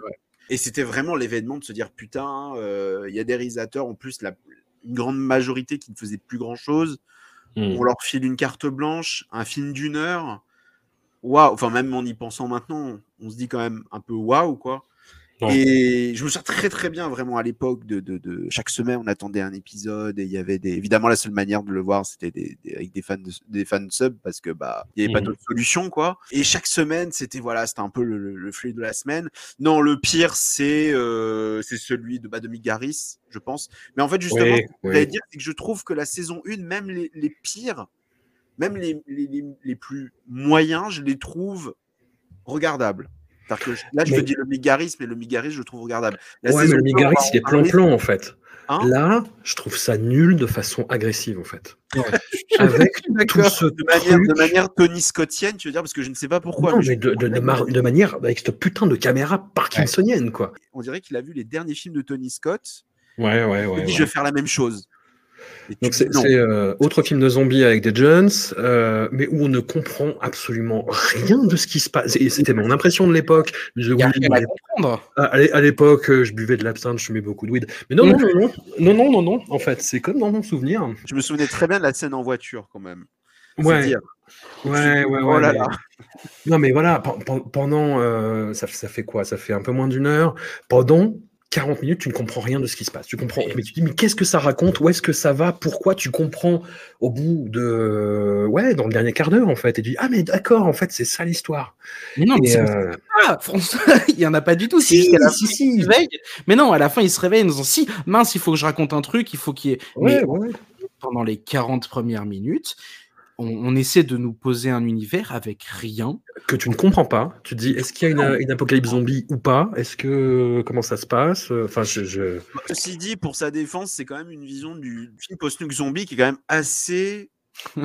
On est un peu aux antipodes de ce qui va être fait après, parce que la, la mode zombie avait pas encore commencé à l'époque, euh, où elle avait un petit peu commencé. Il n'y avait pas encore Walking Dead, et là, quand même, c'est une vision du zombie que je trouve assez bizarre quand même. Je Ouais. j'ai pas envie de lui enlever ça. C'est c'est- au moins il y a une tentative de faire un truc, euh, et puis avec ce côté carnavalesque à la Toby Hooper. Avec euh, après, est-ce que c'est réussi? Non. Non, vraiment. euh, euh, avec vraiment Robert. Englund dans Monsieur Loyal, mais putain, mais je crois que c'est son pire rôle chez Toby Hooper, quoi. Mais qui ont fait des même pas des, caisses, mais qui ont fait des palettes, tu vois, quoi. Enfin, c'est cette scène où il, il, il- il commence l'action et où il se fait euh, pépon par des, euh, par des nanas. Enfin, c'est c'est atroce. Avec la caméra qui tremble, c'est horrible, c'est horrible. En gros, pas- pour, euh, pour, pour les auditeurs et les auditrices quand même, pour qu'ils n'aient pas à le regarder, ça se passe après une, une hypothétique troisième guerre mondiale. On est d'accord Tout à fait. espèce de post-apo et ça s'attarde en fait sur les adolescents, c'est-à-dire que les adultes n'ont plus trop de place dans ce, dans ce monde post-apo. C'est un côté un peu, non, je vais dire Mad Max 3, mais je, je Non, peux ratta- rattacher ça Mad Max. Euh, et du coup, ils ont des, on va dire, ils se divertissent de, de, de, de- nouvelles manières, euh, et notamment par la drogue. Et euh, il y a une drogue euh, qui réanime un peu les cadavres et qui déclenche les danses de la mort, danse des morts, et qui est utilisée par une, par un club euh, pour, euh, en gros, euh, faire le show, quoi. C'est des, c'est des gens qui sont déjà morts. Ils leur foutent, euh, ils leur foutent ce produit-là. Je sais pas si c'est un gaz ou je sais plus exactement. Et en fait, euh, à la toute, toute, toute fin, on comprend que l'héroïne a sa sœur qui est utilisée dans, dans ce club-là, qui est tenu par Robert Englund, et qu'en fait, la mère était, Qui a euh, été vendu par sa mère. vendue par sa mère. Et on, on se doutait dans un flashback que la mère était pas très cool quand, au moment de l'apocalypse, elle a refusé de faire rentrer ses propres amis dans sa maison. On se doutait à ce moment-là qu'elle était Et pas très, très Quelle cool. scène horrible aussi. Ouais. Ce, flashback de, avec l'orage qui amène cette espèce de peste noire. Putain, mais l'enfer numérique des années 2000, quoi. on est en plein cœur, là. On est au cœur de l'œil du cyclone de, de cette merde, quoi. C'est, c'est- Ouais. c'est affreux. Et, et avec cet énorme problème, c'est qu'en fait, pendant tout le, pendant l'heure que dure euh, l'épisode, on ne sait pas du tout que la sœur de, de, de l'héroïne est. On, on, on- je sais même plus si elle est vraiment évoquée. Elle est juste évoquée comme disparue. Et en fait, on apprend à la toute fin. Et c'est voulu parce que c'est ça la chute en fait. Oui, mais il y a pas de- oui, mais quand euh, quand tu- euh, un truc avance comme ça et que pendant 40-45 minutes tu sais rien et qu'à la fin tu dis ah oui si il y avait en fait, vraiment il y a t'as vraiment le sentiment de voir du remplissage au début. C'est votre argument de tout à l'heure, messieurs. Au moins, il y a une chute. Mais voilà. Ah ouais non on a rigolé devant Body Ah, Bag. je- Non, je- je- je- le, le film est tellement bizarre qu'en fait tu le regardes en disant mais qu'est-ce qui est en train de se passer? Je- Ouais, ouais. Il y a un peu bon, après c'est d'une lourdeur pas possible. Enfin il y a cette scène à un moment donné où euh, l'héroïne rencontre pour la première fois l'espèce de, de groupe de punk qui est très gênante hein, avec le mec qui dit je veux une grosse saucisse et moi je commande une huître bien juteuse. Et t'es genre mais vous êtes sérieux? Vous avez vraiment écrit cette scène? Vous l'avez filmée montée? Avec comme je disais des espèces d'effets visuels euh, à la Tony Scott du pot Hmm. mais je sais pas, en fait, je trouve le, ça tellement bizarre que j'ai j'ai pas envie de lui taper dessus. Mais oui, après, on est d'accord que c'est probablement, ça fait partie, sans aucun doute permis, des moins bons de cette saison 1, avec le, le, le, le Garis et le. euh, et peut-être le Landis qui est quand même pas. Enfin, le Landis, après, je les ai pas revus. Je pense que ça doit être très douloureux à revoir. Le Landis, je pense qu'il a mal, euh, comme, comme tous les Landis d'ailleurs. Très, très- Moi, j'ai- même pas été tenté de me dire, allez, on regarde, la- on regarde tout, on revoit tout, parce que j'ai vraiment très peur. Pour la Ouais. Le- J'avais vu la, la saison il y, a, il y a fort longtemps et je l'avais pas revu depuis et du coup pour j'ai juste regardé le premier de de Coscarelli, ouais donc de la série des fantasmes et, euh, et C'est vrai que sympa, hein. c'était pas top mais c'était quand même mieux que celui de Toby Hooper sans problème. Moi, j'ai revu le, le John Carpenter de la saison 1, Cigarette Burns. Ça doit faire mal, non? Euh, en fait, il y a, ce qui fait mal, c'est que tu as plein de tics de montage euh, Ouais. et euh, de trucs des années 2000 où tu dis putain, ça fait, ça fait Je pense chier. que ça- la série doit être vraiment un, un putain de concentré de justement tout ce que je disais à propos de cette horreur euh, du Hmm. milieu des années 2000 où on, revenait vers des trucs vraiment euh, graphiques et tout, mais, mais au final, est-ce qu'on faisait ça bien? Je je ne s'en suis pas certain, quoi. C'est pas corrélé, ça ne fait pas sens. C'est-à-dire que la shaky cam, là on nous parle de jeunes dans un mode post-apo qui prennent des drogues chelous. La- tous les effets numériques, la shaky cam, les trucs vraiment dégueulasses, les passages en accéléré, si c'était fait avec, je sais pas, avec au moins l'ambition de se dire c'est lié à la prise de drogue, c'est lié. Mais là non, c'est vraiment gratuit. Il essaye euh, d'insuffler quelque chose de nouveau dans l'incarnation et la représentation du zombie, qui, dans l'absolu, est intéressant, mais qui noyé dans cette espèce de maelstrom de très vulgaire, mais dans le mauvais sens du terme, en fait. C'est-à-dire que tu te sens, tu te sens même pas sale, mais tu te sens bête, en fait, en regardant euh, Dance of the Dead. Bah, du coup, ouais, ça, ça perd tout son intérêt, quoi. Ouais. Et je ne sais même pas quoi dire de l'épisode de Toby Hooper de la saison 2 Ah de bah Masters ça, of mode The. Damn Thing. Ouais. Je, pareil, je ne comprends pas l'histoire, je ne comprends pas où ça va, je ne comprends pas le jeu des acteurs, en fait. rassure. Je ne comprends pas. Euh, t'as un truc gore, t'as un truc très très très très gore euh, qui clôt la première partie euh, de un truc, je sais pas, ou d'un quart d'heure grosso modo, avec cette espèce de corps qui fait la toupie sur une voiture là. Mais euh, je- qu'est-ce que c'est Qu'est-ce que ça raconte Qu'est-ce que pourquoi? Non, mais C'est très le- fun. le- ce, qui- ce qui est dingue, c'est que, alors je ne sais pas si c'était pour la, la, la, la, la troisième qui du coup ne s'est pas faite, mais c'est fait sur une autre chaîne. Mais quand il y a eu, il me semble, la deuxième saison qui était euh, annoncée, il me semble qu'il y avait d'autres réalisateurs qui avaient été. Moi, j'ai le souvenir qu'il y avait des, des news qui évoquaient Lee Roth, euh, Del Toro, euh, possible Raven, parce que je ne sais pas pourquoi il l'a pas.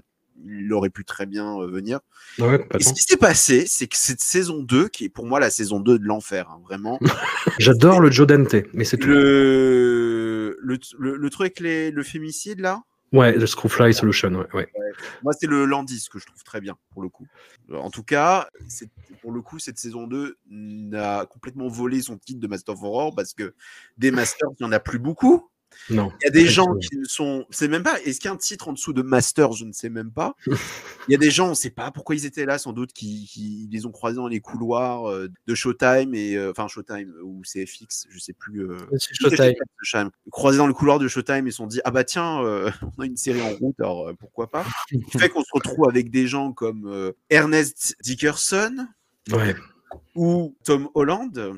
Ouais. Même des gens, euh, le, le- le pauvre réalisateur japonais qui a été ramené, je ne sais même pas qui est cette personne. Mais vraiment, moi, la saison 2, je n'ai rien revu. hein. C'est-à-dire que je me base sur mes souvenirs, mais j'ai des souvenirs d'une douleur. Le Carpenter, il est, euh, il est Ah, indéfendable. Oh là là. Il est indéfendable, le Carpenter. ouais. horrible. C'est vraiment horrible. Je pense que le, le, le, le- plus défendable, alors moi, le Dante, j'ai le souvenir que c'était un peu nébuleux dans, dans. Ça ressemblait pas à du Dante, en fait. Euh, Non, effectivement. mais, ça mais, euh, l'histoire est ouf. plus- Surtout aujourd'hui, je pense, par rapport Ouais, au- ouais, ouais. Euh, le Landy, j'ai vraiment le souvenir qu'il était bien meilleur que celui de la saison 1. Hmm. Et en fait, c'est tout. C'est-à-dire que le, le, le, Gordon ne sert à rien. Je comprends pas pourquoi il a adapté euh, le chat noir, alors que bon, c'est quand même l'histoire de peau la plus basique et adaptée au monde. Et le Argento, bon, est vraiment bourrino, est vraiment Ouais, bourrin, ouais, ouais. bon, allez, pourquoi pas dans le doute. Mais le reste, le reste. Et le Toby Hooper, ça tombe bien parce qu'il fait vraiment partie des, des, des worst of the worst, quoi. C'est, le film commence et il y a ce mec à un moment qui, qui braque son épouse. D'un coup, on ne sait pas pourquoi. Là, il y a des inserts, il y a la, caméra qui s'excite. Il y a en effet ce passage de la toupie, hein, qui, qui est digne d'un film d'or italien de la fin des années 80. Et en effet, on ne comprend rien à ce qui se passe. On ne comprend rien. On n'a pas une espèce de malédiction qui pousse les gens à se il y a un truc mutiler. à la. Lovecraft, une espèce de créature indicible du cul là, et il y a un moment, il y a un truc à un moment donné, j'étais effaré au tout début du film quand ils sont dans le diner. À un moment, ils sont censés avoir un orage, sauf que au lieu de faire un, un effet de lumière qui vient de l'extérieur, en fait, ils ont juste euh, mis un éclair blanc en post Hmm. Et, et tu- et alors qu'il fait jour dehors, hein, je précise. Oui, oui. Là, genre, oh, mais qu'est-ce qui se passe? Et t'es genre, non, mais euh, vous êtes, vous êtes sérieux là? C'est incroyable. Il y a une scène avec un mec qui se détruit la tête à coups de marteau. La scène est Mm. assez impressionnante, mais on ne sait pas ce que ça vient faire là. C'est horrible. On dirait qu'il a voulu faire du Lovecraft, du Stephen King. On se fait chier. C'est horrible, mais vraiment, je pense que c'est vraiment, mais vraiment ce qu'il a fait de pire. Film, série euh, confondu.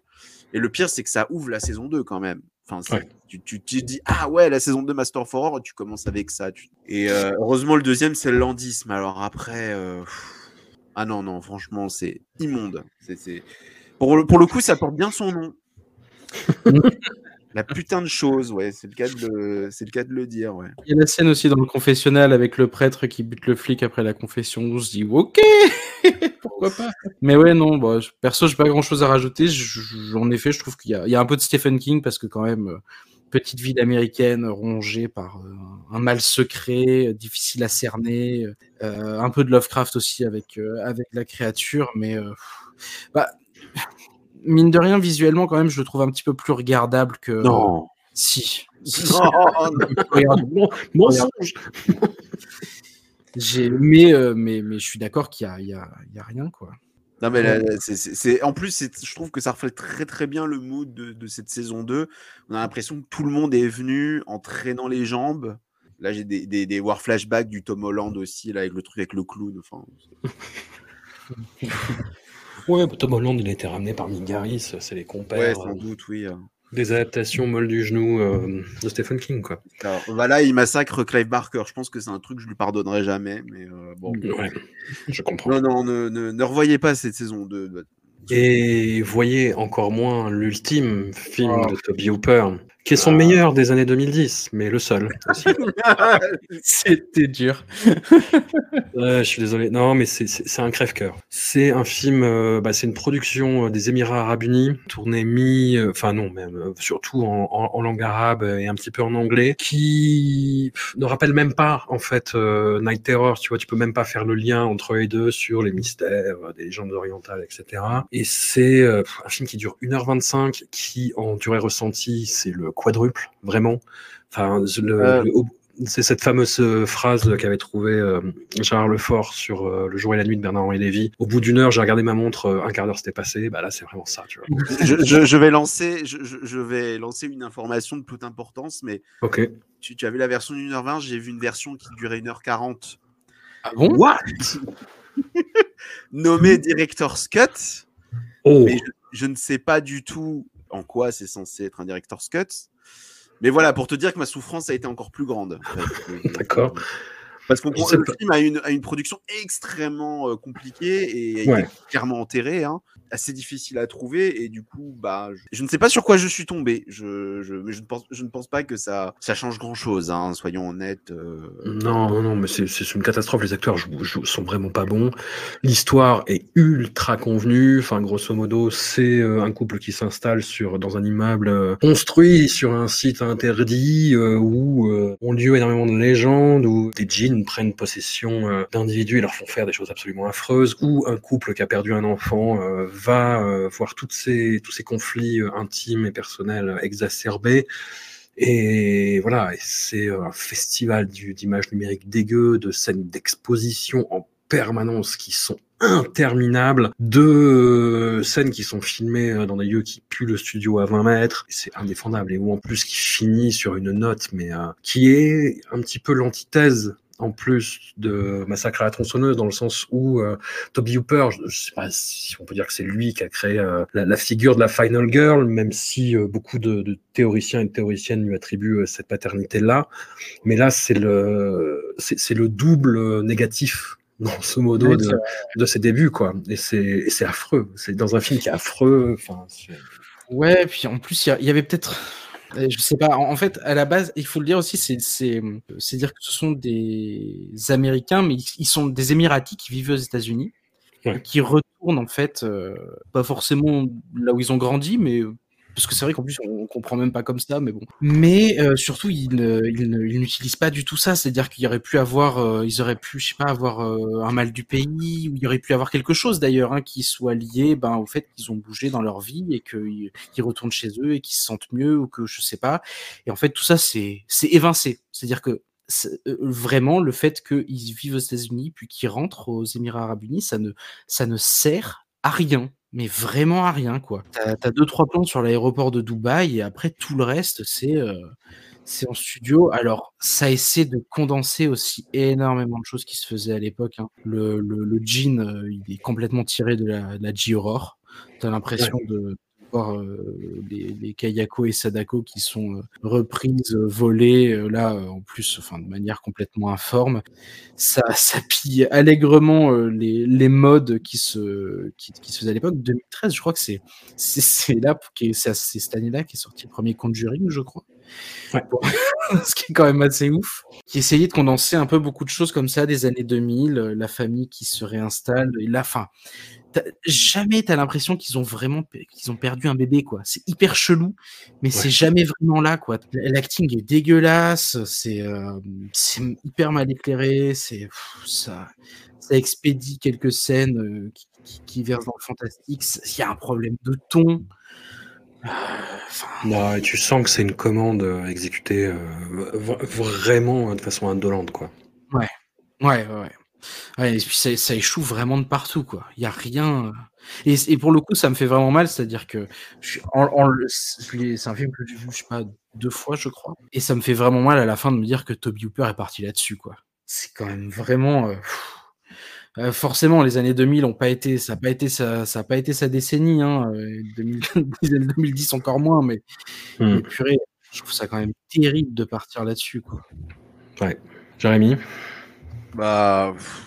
la seule le seul fait que le film existe, c'est que c'est potentiellement le seul film d'horreur venu des, des Émirats arabes, c'est peut-être son seul intérêt.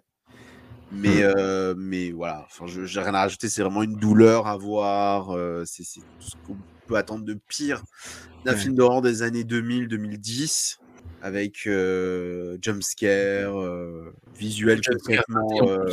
Hein? Il va rater cette jumpscare, quoi. oui, en plus.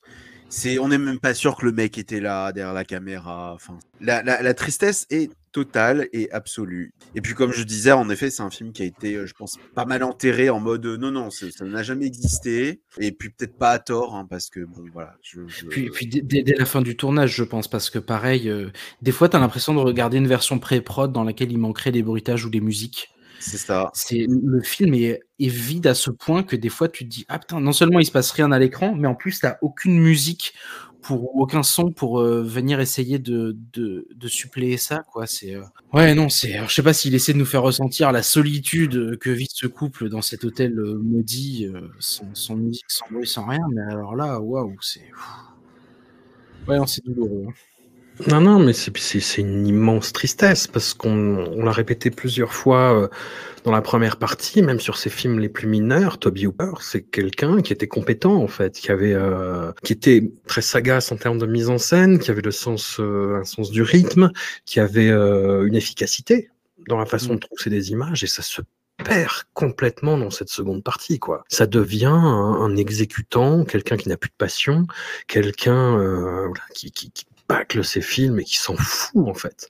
À part dans quelques exceptions vraiment dégénérées comme The Mangler et, euh, et Night Terrors, quoi, qui sont peut-être les seuls films à sauver euh, de cet épisode, et ce qui, est, ce qui est quand même un peu triste, parce que c'est des objets euh, qui sont très très très bis et, et, et, sympathiques, mais qui peuvent se défendre. Mais euh, la télé aussi. Voilà. Oui, à la télé, oui, quelque, quelque chose, ouais. C'est vrai que le, pour, pour, le coup, là, de la deuxième moitié de sa carrière, l'épisode de Perversion of Science, euh, et c'est peut-être le truc le plus drôle et le plus sympa qu'il oui. fait. Oui, oui, oui, mais il y a une dilution de son savoir-faire, moi, je trouve ouais, vraiment. Ouais.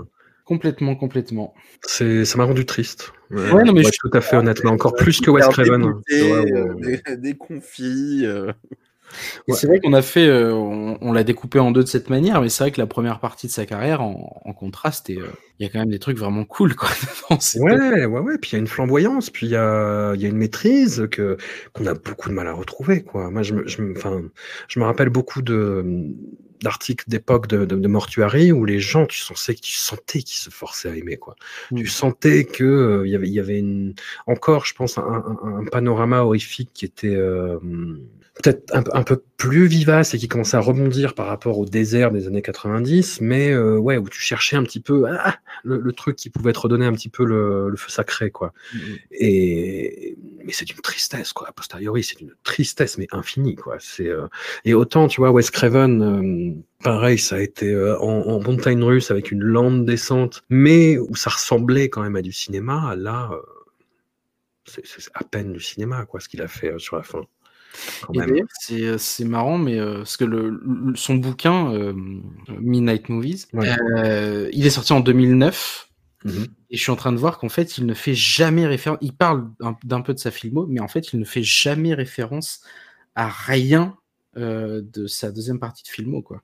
Il, ouais. il, il, la mentionne jamais. Et par contre, un truc qu'il mentionne, et c'est vrai que c'est peut-être aussi un des, un, des, un des points de sa carrière, c'est qu'il mentionne dans ce bouquin aussi sa relation au studio et sa relation extrêmement conflictuelle au studio et sa volonté de ne jamais en être, en fait. De ouais. jamais participer à ce système. Et euh, il parle, enfin, à un moment donné, il, il fait, euh, bon, l'analogie est simple, hein, mais euh, il fait l'analogie entre euh, quelqu'un qui se ferait dépecer euh, par un gang de zombies avec une réunion avec un, un producteur, quoi. Et tu as vraiment l'impression que c'est, c'est peut-être une des seules analogies, un des seuls trucs qui marche dans ce bouquin, c'est qu'à un moment donné, je disais, ce côté documentaire fait que, oui, on comprend que euh, il n'a pas du tout envie de mettre les pieds. En fait, je sais pas, si, enfin, je sais pas si on lui a refusé des choses ou s'il a eu des, des, mauvaises expériences à titre personnel, mais, euh, mais oui, visiblement, euh, ça, ça, ça l'angoissait terriblement. il préférait, il préférait mine de rien faire des petits trucs euh, sans moyens que, que, que n'importe quoi d'autre, à mon avis. Ouais. Jérémy euh, Comparé Craven, parce que c'est celui qu'on a traité avant, mais Craven, c'était vraiment de la dent et jusqu'au bout, finalement, c'est quelqu'un qui pouvait encore à peu près s'en sortir, surprendre, même mmh. si euh, ces grands films, t'es un peu derrière lui, mais Toby Hooper, c'est vraiment le mec qui s'est fait euh, avaler tout cru, quoi. D'ailleurs, je pense que des deux, enfin, de, de, de, de, ces deux-là, je pense que celui qui s'en tirait le mieux, c'est quand même Carpenter, qui lui aussi a eu des, des mêlées avec des studios, mais qui à chaque fois revenait vers l'indépendant et, et se débrouillait quand même très bien. Mmh. Et, euh, et, dans la sensation que quelqu'un comme Hooper, lui, n'a pas réussi du tout à trouver euh, cet équilibre-là. Euh... Ou Romero aussi. Hein. Romero, je pense qu'il s'est assez bien défendu quand même euh, vers la fin de sa carrière, même si c'était pas non plus.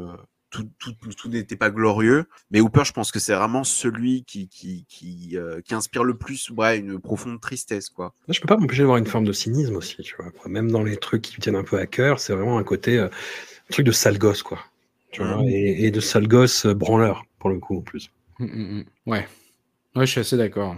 Mais il a quand même fini sa carrière sur la, pas sur la réhabilitation, mais sur le, le sacre je dirais, vraiment de Massacre à la tronçonneuse avec son voilà, sa, sa, sa, version remasterisée où il a tourné euh, un petit peu partout. Toi, tu l'avais vu, Hugo, tu disais dans la première partie au Grand Rex, c'est ça? Oui, c'est ça, ouais, ouais. Il était, euh, il était venu euh, parler. Je sais plus, il, il, y avait son, son, son court métrage là, The Heisters, je crois. Ouais. Qui était ouais. Avant et, euh, et il était venu parler de massacre et c'est vrai que bah en plus en plus c'est ouf mais c'est là aussi qu'on voit une des, une des grandes grandes grandes différences avec Wes Craven c'est que Toby Hooper n'est pas un très bon orateur euh, je sais pas ah. si ça le faisait chier de venir. Euh, je pense pas que ça le faisait chier en vrai, mais euh, le truc c'est que Wes Craven, tu, il avait une voix euh, hyper suave. Tu pouvais l'écouter pendant des heures. Il parlait euh, avec énormément d'aisance.